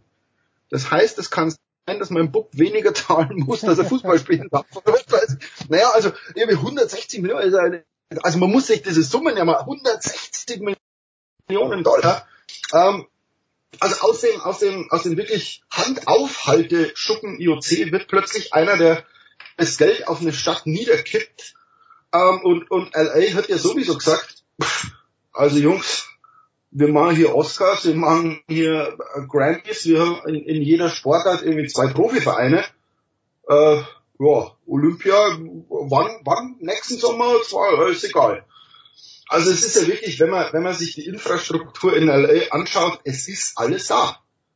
Also es, es gibt drei Stadien mit mindestens 70.000 Zuschauern. Es gibt Staples Center, es gibt den, den äh, North Pavilion, es gibt das Forum, also es gibt Hallen für alles. Ähm, Beachvolleyballstadion ist recht schnell aufgebaut. Es gibt Golfplätze, es gibt einen See, wo du rudern kannst. Also eigentlich, LA sagt, es ist alles schon da. Damit werden die Spiele nichts kosten und es könnten zum zweiten Mal in der Geschichte nach, halte ich fest, LA 84 wieder Spiele werden, die tatsächlich Gewinn einfahren. Und, und damit muss man sagen, also LA meiner Meinung nach, die haben im IOC mal richtig schön gezeigt, wie das funktioniert mit dem Geld verdienen. Also, ja, ja da, damals 1984 Peter Überroth, wenn man sich erinnern kann, war glaube ich der Organisator und der war ein ganz gewiefter Geschäftsmann, weil ich meine, dass der ein paar Jahre später auch 94 dann für die Fußball-WM verantwortlich war und der Junge wusste damals schon, wie man Kohle macht. Ich habe zwei Fragen. Erstens, ich bin ganz überrascht. Ja, ich bin überrascht, dass das Forum überhaupt noch steht. Wofür wird A in diesen Tagen das Forum gebraucht? Zweite Frage gleich im Anschluss. Das neue Footballstadion, das ja gebaut werden soll ja. und das 2028 natürlich fertig ist. Spielt das, soweit du weißt, in diesen Überlegungen eine Rolle? Selbstverständlich. Also das erste, das, das Forum ist jetzt eine Konzerthalle. Also ich glaube, da, da hat meine Frau auf dem Lady Gaga Konzert ähm, Guns N' Roses also alles, was nicht Open Air geht, so, so richtig äh, Richtung Winter, findet im Forum statt. Ähm, ich glaube auch die, die Frauenbasketballer, die Sparks, LA Sparks, spielen da hin und wieder, wenn, wenn das Staples Center äh, mhm. äh, ausgebucht ist. Ich glaube, es spielen auch manchmal LA Kiss dort, die, dieses Arena Football Team. Also es ist so, ist eine Halle, die, die immer wieder mal benutzt wird und, und nebenan wird jetzt die neue äh, äh, Arena für die Clippers gebaut. Die ziehen ja um. Ach was. Und die Clippers bauen quasi neben dem Forum nochmal eine Halle, mhm. ähm, wo sie jetzt mit Inglewood so ein bisschen, bisschen verhandeln. Also da steht ja das nächste Gerät äh, für, für die Olympischen Spiele. Und ja, das teuerste Sportstadion aller Zeiten bislang oder in der Geschichte 2,7 Milliarden Dollar soll das Ding kosten. Ähm, das wird zur wahrscheinlich wahnwitzigsten Eröffnungsfeier in der Geschichte äh, verwendet, weil das Ding findet, fängt im, im Kolosseum an, wie damals schon die ersten zwei äh, Olympischen Spiele, wo die eröffnet wurden. Ja. Da findet der kulturelle Teil statt vor 70.000 Zuschauern. Während des kulturellen Teils tragen Läufer die Fackel elf Kilometer weit ins neue Stadion rüber. dort marschieren dann die Athleten ein und hocken 100.000 Zuschauer im Stadion. Und das olympische Feuer soll gleichzeitig in beiden Stadien entzündet werden. So, Mic Drop LA. Das Geile ist ja, ja stattfinden. Das finde ich ja geil, dass du das jetzt schon weißt. Du hast quasi zwei Olympiastadien, äh, wo, äh, zu denen du theoretisch in einer Stunde, anderthalb, zehn Kilometer auseinander zu Fuß laufen kannst. Ähm, das eine mit 70.000, das andere mit 100.000. Das heißt, so 170 Live-Zuschauer für die Eröffnungsfeier. Dann wird das Olympische Feuer in beiden Stadien entzündet. Also mich würde nicht wundern, wenn wir am Rose Bowl irgendwie den Umweg machen, dass da einer vorbeifährt. Ähm, also es wird, es wird ein Spektakel, das die Welt noch nicht gesehen hat. Und, und ich glaube, ähm, wie ich gehört habe, in dem Stadion ist dann, jetzt pass auf, neben Stadion soll, glaube ich, Bogenschießen sein. In diesem riesen Stadion und, und ich weiß gar nicht, was sonst noch. Also ich glaube, Fußball wird da gespielt, aber es ist es, es quasi das Leichtathletik Olympiastadion, das Olympiastadion soll das Kolosseum bleiben, soweit ich weiß. Okay. Lisa Unruh wird neben dem Kolosseum oder neben dem Footballstadion Bogenschießen. Das ist ganz groß. Na, aber also man muss, stell dir mal so eine Eröffnungsfeier vor. Also die, die Bilder, die du da schicken kannst, na, schwenkst aufs Hollywood-Zeichen, auch um Gottes Willen, ich will es gar nicht wissen. Ja, ob wir das noch erleben. Also ja, wir werden es noch erleben, aber ob wir da noch so begeistert sind für die olympische Bewegung, ich weiß es nicht. Schmieder. Das ist die große Frage. Also wenn, wenn die olympische Bewegung das äh, Beachvolleyballstadion so baut, dass ich von meinem Haus aus drauf schauen kann, dann bin ich wieder voll dabei. Aber nein, die bauen das in, nein, die bauen das in Santa Monica oben, also keine, keine Chance für, für uns. Äh, leider, weil Hermosa Beach ist eigentlich schon, Hermosa und Manhattan sind die zwei, äh, ja, das Mekka des Beachvolleyball, wenn man so schön sagt. Da muss ich schon noch fragen, also wenn du sagst Santa Monica, ist es dann am, am Venice Beach oder ist es am Pier? Wo wollen die das? Weil ich kenne mich ein ganz kleines, nicht gut, aber ein ganz kleines bisschen dort aus. Also so, so wie ich das gestern, ich habe gestern mal so ein bisschen die Proposed Venues durchgeschaut, nördlich vom Santa Monica Pier, also schon Richtung, Richtung Palisades hoch. Ah, also gut. nicht Richtung Venice runter, sondern, sondern nördlich vom Pier wollen die das Stadion aufbauen. Ich meine, so ein Stadion ist dann doch nicht so groß. Also die, die haben hier, die Hermosa Beach Open haben die für 5000 Leute das Stadion aufgebaut letztes Wochenende. Ja. Ähm, das ging recht schnell. Also die haben da in drei Tagen das Ding in Sand gesetzt, quasi. Und zwar, Sinne des zwar buchstäblich, ja. Und, und das, das, das sah gut aus. Also deswegen, äh, ich glaube, das wird recht schnell und, und auch recht prätentiös da in den Sand gebaut. Dazu also, abschließend meine Erinnerung an diese von Jürgen gerade beschriebene Area. Äh, da kann ich mich erinnern, wir sind da den Pacific Coast Highway, meine Frau und ich, immer Richtung Santa Monica gefahren und kurz bevor wir links abgebogen sind, rauf nach Santa Monica, war auf einer Hauswand eine riesengroße Warnung, wo drauf gestanden ist, Shark Infested Waters, was den jungen Holber davon abgehalten hat, auch nur den kleinen Zeh ins Wasser zu stecken, weil nichts macht mir mehr Angst. Äh, ich, ich, ich bin fasziniert natürlich von Haien, überhaupt keine Frage. Aber ich fühle mich rechtschaffen hilflos im Wasser mit Recht. Und äh, deswegen Shark Infested Waters ist für mich der Hinweis, mich nur am Strand herumzutreiben. Ja, das ist, das ist wie äh, äh, Warnung vor dem Hunde. Also ja. das erste, was ich wissen will bei so einem Schild, was ist denn das für ein Hund? Ja. Ähm, also der letzte Haibiss im South Bay in den letzten 100 Jahren gab es zwei Haibisse. Ja. Ähm, und eine, der war vor zwei Jahren, weil dann war ja ein Riesen mit Überschrift so Hai-Attacke. Ähm, der Hai war 70 Zentimeter groß. Also quasi ein Hündchen. Und der hat ihm in die Hüfte gebissen, ist quasi wie ein Cocker Spaniel einem halt mal beißt. Die schwimmen hier rum, junge weiße Haie, die gibt's, aber die sind halt 70 bis 1,20 oder 120 Zentimeter. Mai. Ja, ist unangenehm, also, aber nimmt man mit. Der, der dich beißt, das tut weh, aber Angst muss man jetzt vor dem auch nicht haben. Wenn die ausgewachsen sind, schwimmen die weg. Das sind wirklich bloß die Junghaie. Deswegen, es mag Shark infested sein, aber das ist, als würdest du halt im, im, im Hundezwinger zu den Pudeln springen. Das ist dann auch Hund infested. Und dann kann man sagen, wütende Hunde, aber ja, der, der Pudel kann wütend sein, wie er will, ne? Das ist ein zauberhaftes Bild, mit dem wir uns von Jürgen Schmieder verabschieden. Der Hundezwinger, in dem sich nur Pudel befinden. Der Pudelzwinger. sozusagen. Kurze ja. Pause in der Big Show 317 und dann sprechen wir mit dem Coach von Gilles Simon, mit Jan de Witt über Tennis, worüber auch sonst.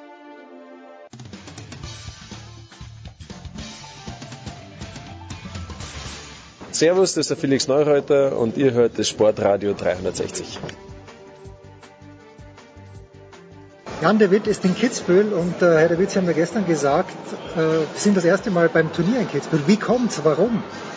Naja gut, das liegt äh, an dem Turnierplan, wie er international organisiert ist. Also ich habe die letzten zehn Jahre immer mit Spielern gearbeitet, äh, die bei den Pflichtturnieren äh, in Nordamerika anschließend im Hauptfeld sind, also in Kanada und in Cincinnati. Und äh, dann ist Kitzbühel eigentlich unspielbar. Also man kann nicht äh, in Kitzbühel ernsthaft spielen und die Woche danach äh, mit sechs Stunden Zeitunterschied, andere Klimazone, andere Bodenbelach, andere Bälle, bei einem Pflichtturnier eine vernünftige Leistung bringen. Da muss man sich äh, entscheiden. Sie sind mit Gilles Simon hier, der ist an vier gesetzt hier in Kitzbühel, hat letzte Woche Hamburg gespielt. Äh, wie groß ist denn für so einen erfahrenen Spieler die Schwierigkeit, sich jetzt hier Hamburg Meereshöhe, Kitzbühel 800 Meter in etwa sich da umzustellen? Ähm, das dauert ein bisschen. Ähm, es ist eine körperliche Komponente und die Bälle fliegen einfach schneller und weiter, springen ein bisschen höher. Ähm, ja, Spieler, die ein bisschen älter, ein bisschen routinierter sind, tun sich wahrscheinlich grundsätzlich ein bisschen leichter, das zu machen, weil sie es einfach häufiger schon gemacht haben. Also ich hatte das Gefühl, dass das gestern schon ganz ordentlich aussah. Ähm, ich glaube nicht, dass das für uns ein Problem hier ist. Das klappt innerhalb von ein, zwei Tagen eigentlich ganz gut. Was braucht denn ein, erfahrener Spieler wie Gilles Simon, der schon mal Top Ten gestanden ist, was braucht er von einem Coach in der jetzigen Phase seiner Karriere? Ähm, das kommt darauf an, wie Sie jetzige Phase seiner Karriere äh, definieren. Also als wir angefangen haben zu arbeiten, war er Ende 20 und das Ziel war ganz klar, in die Top 10 zurückzukommen und sein Spiel auf ein höheres Niveau zu bringen, als er das vorher jemals gemacht hat. Das haben wir beides geschafft. Das sind grundsätzlich Ziele, die wir auch weiter verfolgen. Ähm, einfach die Qualität weiter zu verbessern, ähm, einfach besser zu werden. Ähm, in einer Situation, wie wir sie jetzt aktuell diese Saison haben, dass wir halt relativ wenig erfolgreich sind für, für so einen guten Spieler, ähm, ist, glaube ich, in erster Linie wichtig, ähm, dass der Spieler Vertrauen bekommt, dass er gepusht wird, auch in Situationen, wo es schwierig ist, ähm, was dann mit dem, mit dem nackten Tennis gar nicht so viel zu tun hat. Und da dann die richtige Balance zu finden zwischen weiter inhaltlich arbeiten, ähm, immer wieder versuchen, kleine Verbesserungen in Details zu haben, aber auch den Blick für das Ganze äh, zu behalten, dass die Situation eben nicht so leicht ist oder nicht so, nicht so einfach geht, wie wir es die letzten drei Jahre hatten, wo wir gearbeitet haben. Wie sieht das, wenn Sie in einer Woche hier in Kitzbühel sind? Äh, geht man da gemeinsam dann auch zum Abendessen oder geht da dieser erfahrene Spieler Gilles Simon seine eigenen Wege und Sie gehen Ihre eigenen Wege? Wie, wie ist der Kontakt, wie intensiv? Ähm, das hat, glaube ich, nicht so viel mit erfahrenem Spieler zu tun, wie wir das lösen, sondern das ist einfach meine Lösung. Ich gehe den Spielern grundsätzlich ähm, nach dem Training eher aus dem Weg. Also ich gehe nicht mit Spielern zum Abendessen und äh, verbringe nicht viel Zeit mit Spielern, äh, mit irgendwelchen anderen Sachen, die man dann zwischendurch macht. Ähm, wir haben jetzt gestern hier viereinhalb Stunden trainiert. Das ist ziemlich intensiv und dann haben wir noch Sachen, die wir auch inhaltlich ähm, außerhalb des Tennisplatzes miteinander tun müssen, die auch zur Arbeit dazugehören. Und dann habe ich das Gefühl, es ist dann irgendwann auch gut, ähm, dass der Spieler vielleicht auch mal froh ist, mich dann nicht sehen zu müssen. Und ich muss dem Spieler ja auch öfter äh, unangenehme Sachen sagen. Ich muss auch hart äh, mit einem Spieler umgehen und äh, dann ist das vielleicht auch mal ganz gut, wenn man danach dann ein bisschen Distanz hat und ähm, er hat da kein Problem mit, der ist ein sehr selbstständiger junger Mann, äh, das war aber auch äh, mit Anfang 20 schon, der hat ja seinen eigenen Kopf und lebt sein eigenes Leben, also um den muss man sich jetzt keine Sorgen machen, wenn, wenn man den abends dann alleine lässt. Ich habe Gilles Simon als einen Defensivkünstler, ich weiß nicht, ob das, ob das so zutrifft, aber für mich ist äh, Gilles Simon einer der Spieler, die defensiv unheimlich stark sind, die auch aus schwierigen Situationen noch was machen können. Und dann haben sie ihn aber in Wimbledon gegen Dominic Thiem so hingetrieben, gerade im ersten Satz fand ich, dass er extrem offensiv gespielt hat. Ähm, wie, wie einfach ist oder wie schwierig ist so etwas? Ähm, das ist schwierig, wenn man es nicht vorbereitet hat. Also offensiv würde ich nur zustimmen in Form, dass er sehr viel ans Netz gegangen ist, dass er sehr viel versucht hat, ähm, Situationen nach vorne aufzulösen. Ansonsten fand ich das viel zu passiv, was er gespielt hat. Das hat mir nicht so gut gefallen. Wir haben die richtige Mischung da nicht getroffen, äh, die wir uns vorgenommen hatten. Dieser Teil hat mir gut gefallen. Das ist was, wo wir seit Jahren dran arbeiten und auch immer wieder dran arbeiten müssen, weil das nicht seine natürliche Stärke ist. Wenn man einen Spieler aus taktischen Gründen dazu ähm, bewegen will, mehr nach vorne, mehr ans Netz zu spielen, dann muss man ihn darauf vorbereiten, indem man einfach sowohl die Schläge als auch die Bewegungsabläufe, als auch das sich positionieren da immer wieder trainiert und immer wieder anwendet im Training, um dann im Wettkampf auch in der Lage zu sein, das Gleiche auf Top-Niveau zu tun und damit erfolgreich zu sein. Weil wenn der Spieler damit nicht erfolgreich ist, kann man noch so tolle Ideen haben, äh, dann wird er irgendwann aufhören, das zu tun kann mich erinnern, wir haben vor drei Jahren, glaube ich, bei den US Open gesprochen, haben wir angeschaut, Petkovic gegen Wessener. Und ich habe sie gefragt, äh, ich habe gesagt, ich verstehe nicht, warum die Wessener nicht ständig ans Netz vorkommt. Dann haben sie mir gesagt, die ist nicht athletisch genug. Wie geht's denn bei den Männern? Weil wir sehen ja kaum, irgendwie ist das der Grund, warum kaum jemand mehr Aufschlag Volley spielt, weil die Spieler nicht athletisch genug sind oder ist das Spiel zu schnell geworden? Warum sehen wir nur den Zwerg und den Stachowski am Ende des Tages, die wirklich konsequent Aufschlag-Volley spielen. Ja, Karlovic macht das auch. Also es gibt schon noch ein paar, die, äh, die sehr viel Surf and Volley spielen. Ähm, das hat andere Gründe als bei den Frauen. Bei den Frauen ist es so, das Feld ist genauso groß wie bei den Männern und das körperlich abzudecken mit keine Ahnung, 10, 20 Prozent weniger Sprungkraft, weniger Explosivkraft ist extrem schwer. Das heißt, die können nur nach vorne gehen, wenn sie die Gegnerin in eine Situation gebracht haben, wo der Ballwechsel eigentlich schon zu Ende ist. Wo die nämlich nicht mehr im Gleichgewicht ist und nicht mehr in der Lage ist, die 20 Zentimeter außen an der Linie anzuspielen oder auch hinten im Feld mit einem Lob anzuspielen, die die Mädchen einfach sehr schlecht abdecken können. Bei den Herren ist der Hauptgrund, ähm, dass die Athletik sich extrem verbessert hat im Bereich Retournieren und Passierballspiel. Ähm, wenn man sich anguckt, wie äh, Matches, Videos vor 25 Jahren ausgesehen haben, als wir noch einen ganzen Haufen Offensivspieler hatten, die pausenlos ans Netz gegangen sind, ähm, fällt auf, dass die Geschwindigkeiten, in denen das Spiel abgelaufen ist, wesentlich niedriger waren und vor allen Dingen aber auch die Lauf-, die Bewegungsgeschwindigkeiten und wie die Spieler in die Balance gekommen sind in den Defensivsituationen viel weniger ausgeprägt war als heute. Da sind die Jungs in einem viel besseren Zustand und es ist ja auch kein Zufall, dass die, die die letzten zehn Jahre das Herrentennis dominiert haben, mit Ausnahme von Roger Federer, ähm, alle ihre Stärken im Bereich ähm, Retournieren, Konter, ähm, solide neutral spielen, wenig anbieten haben und dann on top natürlich auch offensive Fähigkeiten. Das sind keine Spieler, die jetzt nur da stark sind, aber die in diesen Bereichen stärker sind als alle anderen. Wenn Sie jetzt mit einem jungen Spieler trainieren, ich habe gerade den Tsitsipas angeschaut, wenn der den Ballwechsel dominiert, spielt er wunderbar, finde ich. Und in dem Moment, wo er reagieren muss, da, da hat er Probleme. Ist das, haben Sie diese Erfahrung auch gemacht mit jüngeren Spielern, dass es in der Defensive mangelt? Ähm, was die neue Generation der Spieler angeht, ist das sicherlich ein starker Trend, ähm, dass die Entwicklung dahin geht, dass Ballwechsel eher noch mehr dominiert werden. Meistens von der Grundlinie und mit Aufschlag ersten Schlag versucht wird sehr stark zu dominieren. Ähm, mir persönlich gefällt diese Entwicklung nicht so sehr. Ich glaube, dass, ähm, also mir persönlich gefallen komplettere Spielertypen wie jetzt ein Djokovic oder ein Murray äh, wesentlich besser oder auch ein Nadal, der starke äh, Offensivfähigkeiten natürlich hat, aber der auch extrem gut verteidigen und neutral und Konter spielen kann. Einfach besser, weil es komplettere Athleten sind, weil es komplettere Spieler sind. Und ich hoffe sehr stark, dass viele von diesen jungen Spielern, die dann natürlich irgendwann die Zukunft des Tennis sind, ähm, da auch noch Entwicklungen in ihrem Spiel später machen werden, dass sie eben in der Lage sind, auch größere Teile des Feldes abzudecken und kompletter Tennis zu spielen. Inwieweit das wirklich passiert oder der Trend sich durchsetzt, dass extrem auf kurze Ballwechsel und Dominanz gegangen wird, wird die Zukunft zeigen. Weil ähm, momentan sehe ich keine Spieler, die sich in Richtung Djokovic, Murray, Nadal entwickeln. Äh, von der jungen Generation. Da geht Sascha Zverev noch am ehesten in die Richtung, äh, dass sie versuchen, den als kompletten Spieler auszubilden, der auch in der Lage ist, in einem Ballwechsel mal sehr lange stabil zu bleiben, der trotz zwei Meter Körpergröße, äh, wenn er sich richtig strecken muss, wenn er runter muss, in der Lage ist, noch Lösungen zu finden, die über Bum-Bum hinausgehen. Das hätte ich auch gerade ansprechen wollen, den Zverev. Wo sehen Sie den denn im Moment in seiner Entwicklung? Der hat nach Wimbledon gesagt, es reicht ihm jetzt, dass alle Leute sagen, es ist eine Lernerfahrung für dich dass er gegen den Raonic da verliert, ein Spiel, das er nicht zwingend ver äh, verlieren muss. Fehlt ihm noch irgendwas oder fehlt ihm einfach mal eine gute Auslosung, dass er beim Grand Slam Turnier auch äh, ja, Viertelfinale, Halbfinale vielleicht kommen könnte? Ja, gute Auslosung hat er da ja gehabt. Also ja, Wimbledon war der Auslosung völlig okay. Muss man nicht reden, ist, ja. muss man ganz ehrlich sagen, ist ein Match, was muss er gewinnen. Fertig. Gibt es nicht viel zu diskutieren. Er war klar der bessere Spieler über vier Sätze und das hat er einfach nicht hingekriegt. So. Und dann kann ich das nachvollziehen, dass so ein junger Mann dann ungeduldig ist und sagt, naja, also geht mir alles auf den Sack hier, ähm, ich habe es nicht hingekriegt, weil er ist ja nicht doof. Das ist ja cleverer junger Mann, der, der, weiß auch, dass er das Match gewinnen muss, weil er einfach der bessere Spieler ist in diesem Match, aber er kriegt es halt nicht fertig. Und ja, was da fehlt, äh, müssen letztlich die Leute äh, beurteilen, die mit ihm arbeiten. Er hat jetzt eine Entscheidung getroffen, jemanden zu seinem Team dazuzunehmen.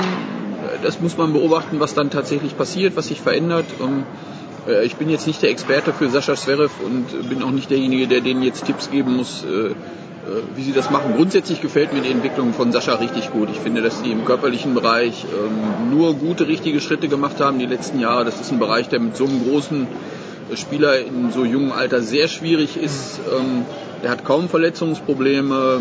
Ich finde auch, dass die spielerische Entwicklung grundsätzlich äh, mir persönlich sehr gut gefällt, weil jedes Mal, wenn ich ihn sehe, kann ich wieder entdecken, dass was dazugekommen ist, dass sie Fortschritte gemacht haben. Also ich habe das Gefühl, die sind auf einem guten Weg. Wenn es ihm zu langsam geht, dann müssen sie halt überlegen, wo sie es vielleicht noch ein bisschen schneller machen können. Haben wir diesem Jahr die unglaubliche Situation, dass Federer zwei Grand Slam Turniere gewonnen hat. Nadal gewinnt Paris. Ähm, wie, wie sehen Sie das? Wie sieht das? Sprechen Sie da auch mit Gilles Simon drüber? Das ist ja seine Generation am Ende des Tages. Macht ihm das Mut oder ist das ein bisschen, ein kleines bisschen deprimierend? Ähm, nee, deprimierend ist es überhaupt nicht. Ähm, es ist einfach so, dass wir eine sehr offene Situation im Herrentennis haben. Ähm, offener als die letzten zehn Jahre, finde ich. Und ähm, mich persönlich muss ich sagen, hat es sehr überrascht, dass Roger die beiden Titel noch gewinnt. Man muss aber auch sagen, dass er sie mehr als verdient gewonnen hat, weil er mit Abstand der beste Spieler bei den beiden Turnieren war. Vor allen Dingen in Wimbledon war er schon sehr dominant und das spricht halt dafür, dass viele andere Spieler äh, Probleme haben. Zu denen gehören wir auch. Wir bringen unsere Leistung momentan nicht, deswegen sind wir nicht so erfolgreich. Klar, ist jetzt auf ein bisschen anderen Niveau als Murray und Djokovic, aber die haben auch ihre Probleme, verschiedene Probleme, weswegen sie auch ihre Leistung nicht bringen, weswegen die Dominanz dann auch so ein bisschen, äh, bisschen hin ist. Rafa und Roger haben sich körperlich äh, sicherlich gut erholt und auch nochmal wieder Fortschritte im spielerischen Bereich gemacht in der Zeit, wo sie raus waren.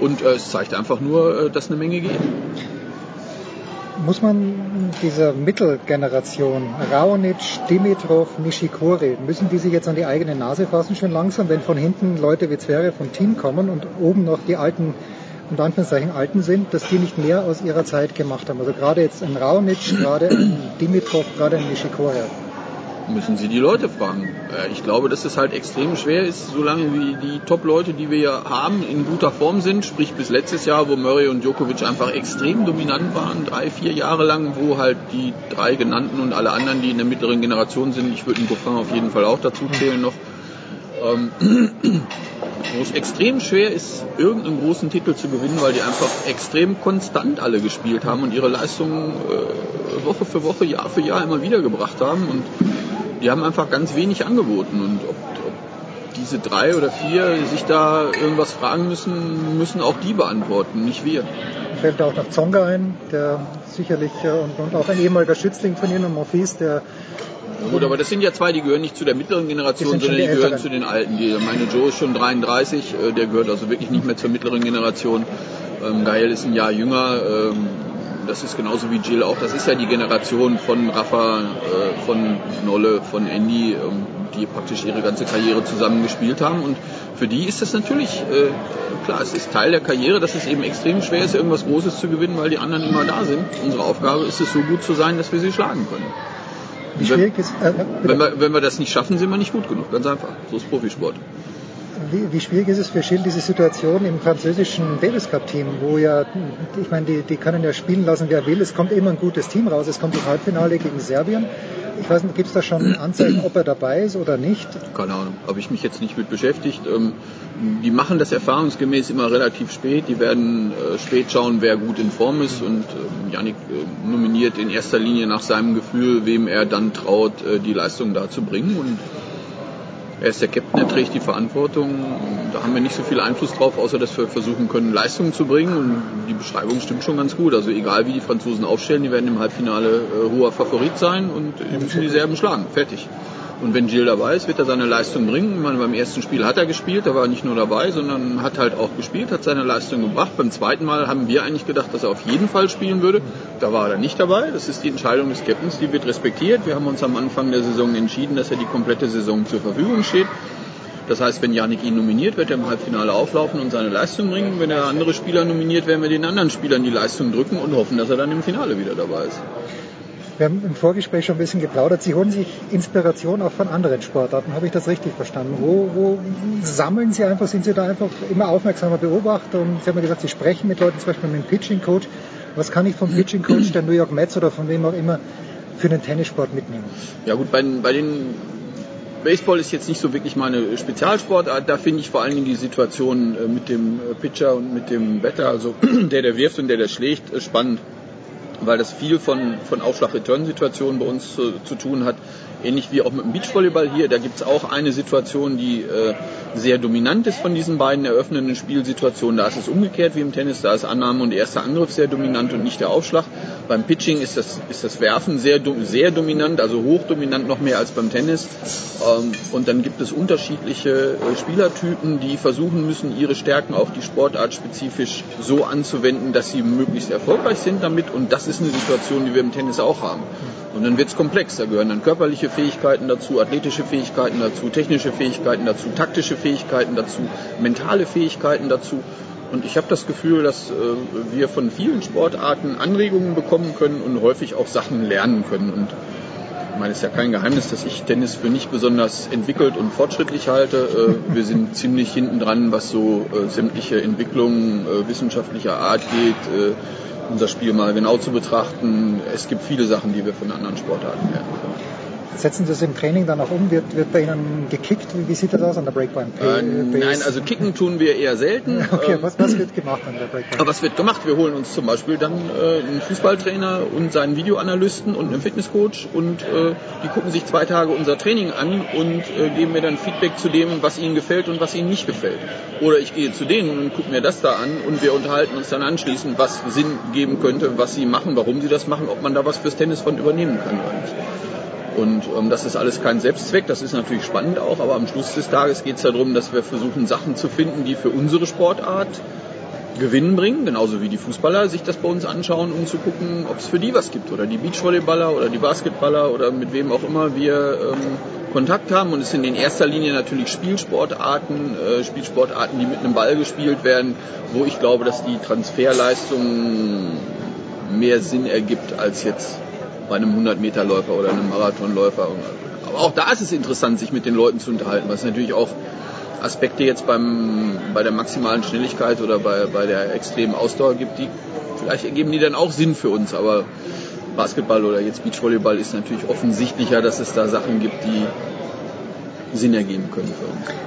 Sie haben gesagt, die Situation im Herrentennis ist so offen wie, wie seit einem Jahrzehnt nicht mehr. Ich finde, bei den Damen ist es noch viel unübersichtlicher. Sie haben ja auch ähm, Damen an der Breakpoint Base äh, schon gehabt. Ich weiß nicht, wer jetzt gerade bei Ihnen ist, aber wie sehen Sie denn die augenblickliche Entwicklung? Muguruza gewinnt in Wimbledon und ich finde schon, dass die das Zeug hätte, wenn sie den, den Kopf dafür hätte, dauerhaft sehr, sehr gut zu sein. Aber wie, wie sehen Sie denn die, die augenblickliche Gemengelage? Da bin ich nicht wirklich fit momentan, muss ich gestehen. Ich habe mich mit dem Damen-Tennis die letzten zwölf Monate sehr wenig beschäftigt und ähm, möchte mich da auch eher zurückhalten mit Kommentaren. Da haben andere Leute viel mehr Ahnung als ich und sind sicherlich auch viel äh, berufener, das zu kommentieren. Also ganz klar, es ist, äh, es ist sehr offen, die Situation im Damen-Tennis, aber das ist ja schon lange, dass halt keine wirklich äh, dominanten Spielerinnen mehr da sind.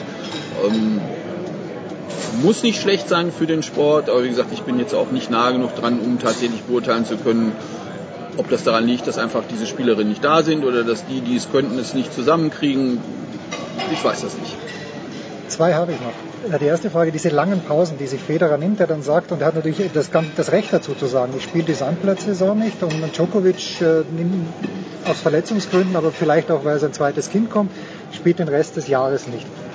Sehen Sie das eher als Chance fürs Tennis, dass man eben auch neue Namen kennenlernt, oder ist das nicht ein Drama? Weil ich, ich war bei, bei Grand Slam Turnieren, wo Federer nicht dabei ist, das ist halt ein anderes Grand Slam Turnier.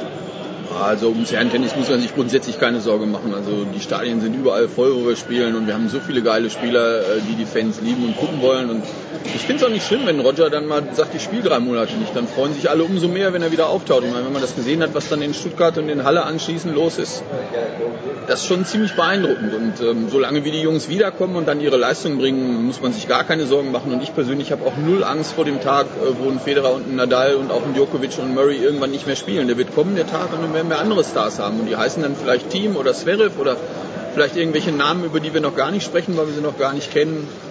Habe ich überhaupt keine Bedenken. Dann habe ich als abschließende Frage noch eine ganz heikle. Ähm, ich weiß nicht, ob Sie es mir irgendjemand hat mir erzählt, dass Andrei Rublev bei Ihnen äh, für eine Zeit lang zu Gast war und dass Sie aber sehr früh erkannt haben, dass es äh, von der Disziplin her nicht stimmt bei Ihnen. Ist das, ist das, stimmt dieses Gerücht oder haben Sie aus anderen Gründen die Zusammenarbeit mit Rublev? Äh, ich, ich, würde das anders beschreiben. Also André ist äh, in sehr jungem Alter bei uns gewesen und er war damals ein, was man sich heute gar nicht mehr so vorstellen kann, wenn man, wenn man ihn erlebt, wie ruhig er meistens äh, im Training und im Turnier auch ist ähm, der sehr viele Probleme mit sich selber hatte, mit Erwartungshaltungen hatte und wir haben einfach festgestellt, dass wir zu diesem Zeitpunkt ähm, für André Rublev wahrscheinlich nicht die richtige Lösung gewesen wären und deswegen hat das dann nach äh, eher kürzerer Zeit äh, dann auch wieder geendet. Ähm, Verhältnis zu André ist richtig gut, würde ich sagen, sehr respektvoll. Ähm, aber an dem Moment war das äh, für beide Seiten sicherlich die richtige Entscheidung. Und ich finde es super, dass der Junge seinen Weg jetzt macht da und der hat sich erheblich entwickelt zu der Zeit, äh, wo er bei uns war. Das heißt, da werden andere Leute was richtig gemacht haben. So, jetzt muss ich aber doch noch eine Anschluss. Jetzt haben wir Rublev, wir haben Medvedev und wir haben Kachanov. Ja. Sind das äh, drei voneinander völlig unabhängige äh, Naturereignisse oder macht da der russische Tennisverband was richtig? Also der russische Tennisverband macht, macht da gar nichts. Okay, gut. Okay. Das, ist ganz einfach zu beantworten. Da können die nichts für. Da haben sie einfach Glück, äh, dass da drei richtig gute Jungs kommen. Nee, das hat mit dem Verband nichts zu tun. Die trainieren ja auch alle ganz unterschiedlich. Der eine in Frankreich, die beiden anderen in Spanien. Ähm, ja, jeder, jeder sucht sich so sein, sein eigenes Umfeld da. Das ist bei den Russen aber fast immer schon so gewesen, äh, dass die Spieler sehr individuell ihre Lösungen gehabt haben. Auch ein Marat ist ja schon mit 15 nach Spanien gegangen, äh, um einfach bessere Trainingsbedingungen zu haben. Äh, bei Micha Juschny und Boris, die haben sich ihre eigene Insel geschaffen da und arbeiten ihre ganze Karriere zusammen. Ähm, die Russen sind für mich eher so ein Fall für starke Individualisten, die sich einfach das für sich selber so zusammensuchen und dann ja, ihres eigenen Glückes Schmied sind und da ihren Das war die Big Show auf sportradio360.de.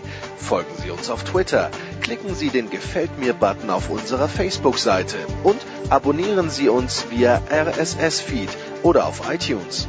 Die nächste Ausgabe der Big Show gibt es am kommenden Donnerstag. Bis dahin sollten Sie die Zeit nutzen und die weiteren Angebote auf sportradio360.de wahrnehmen. Play Ball!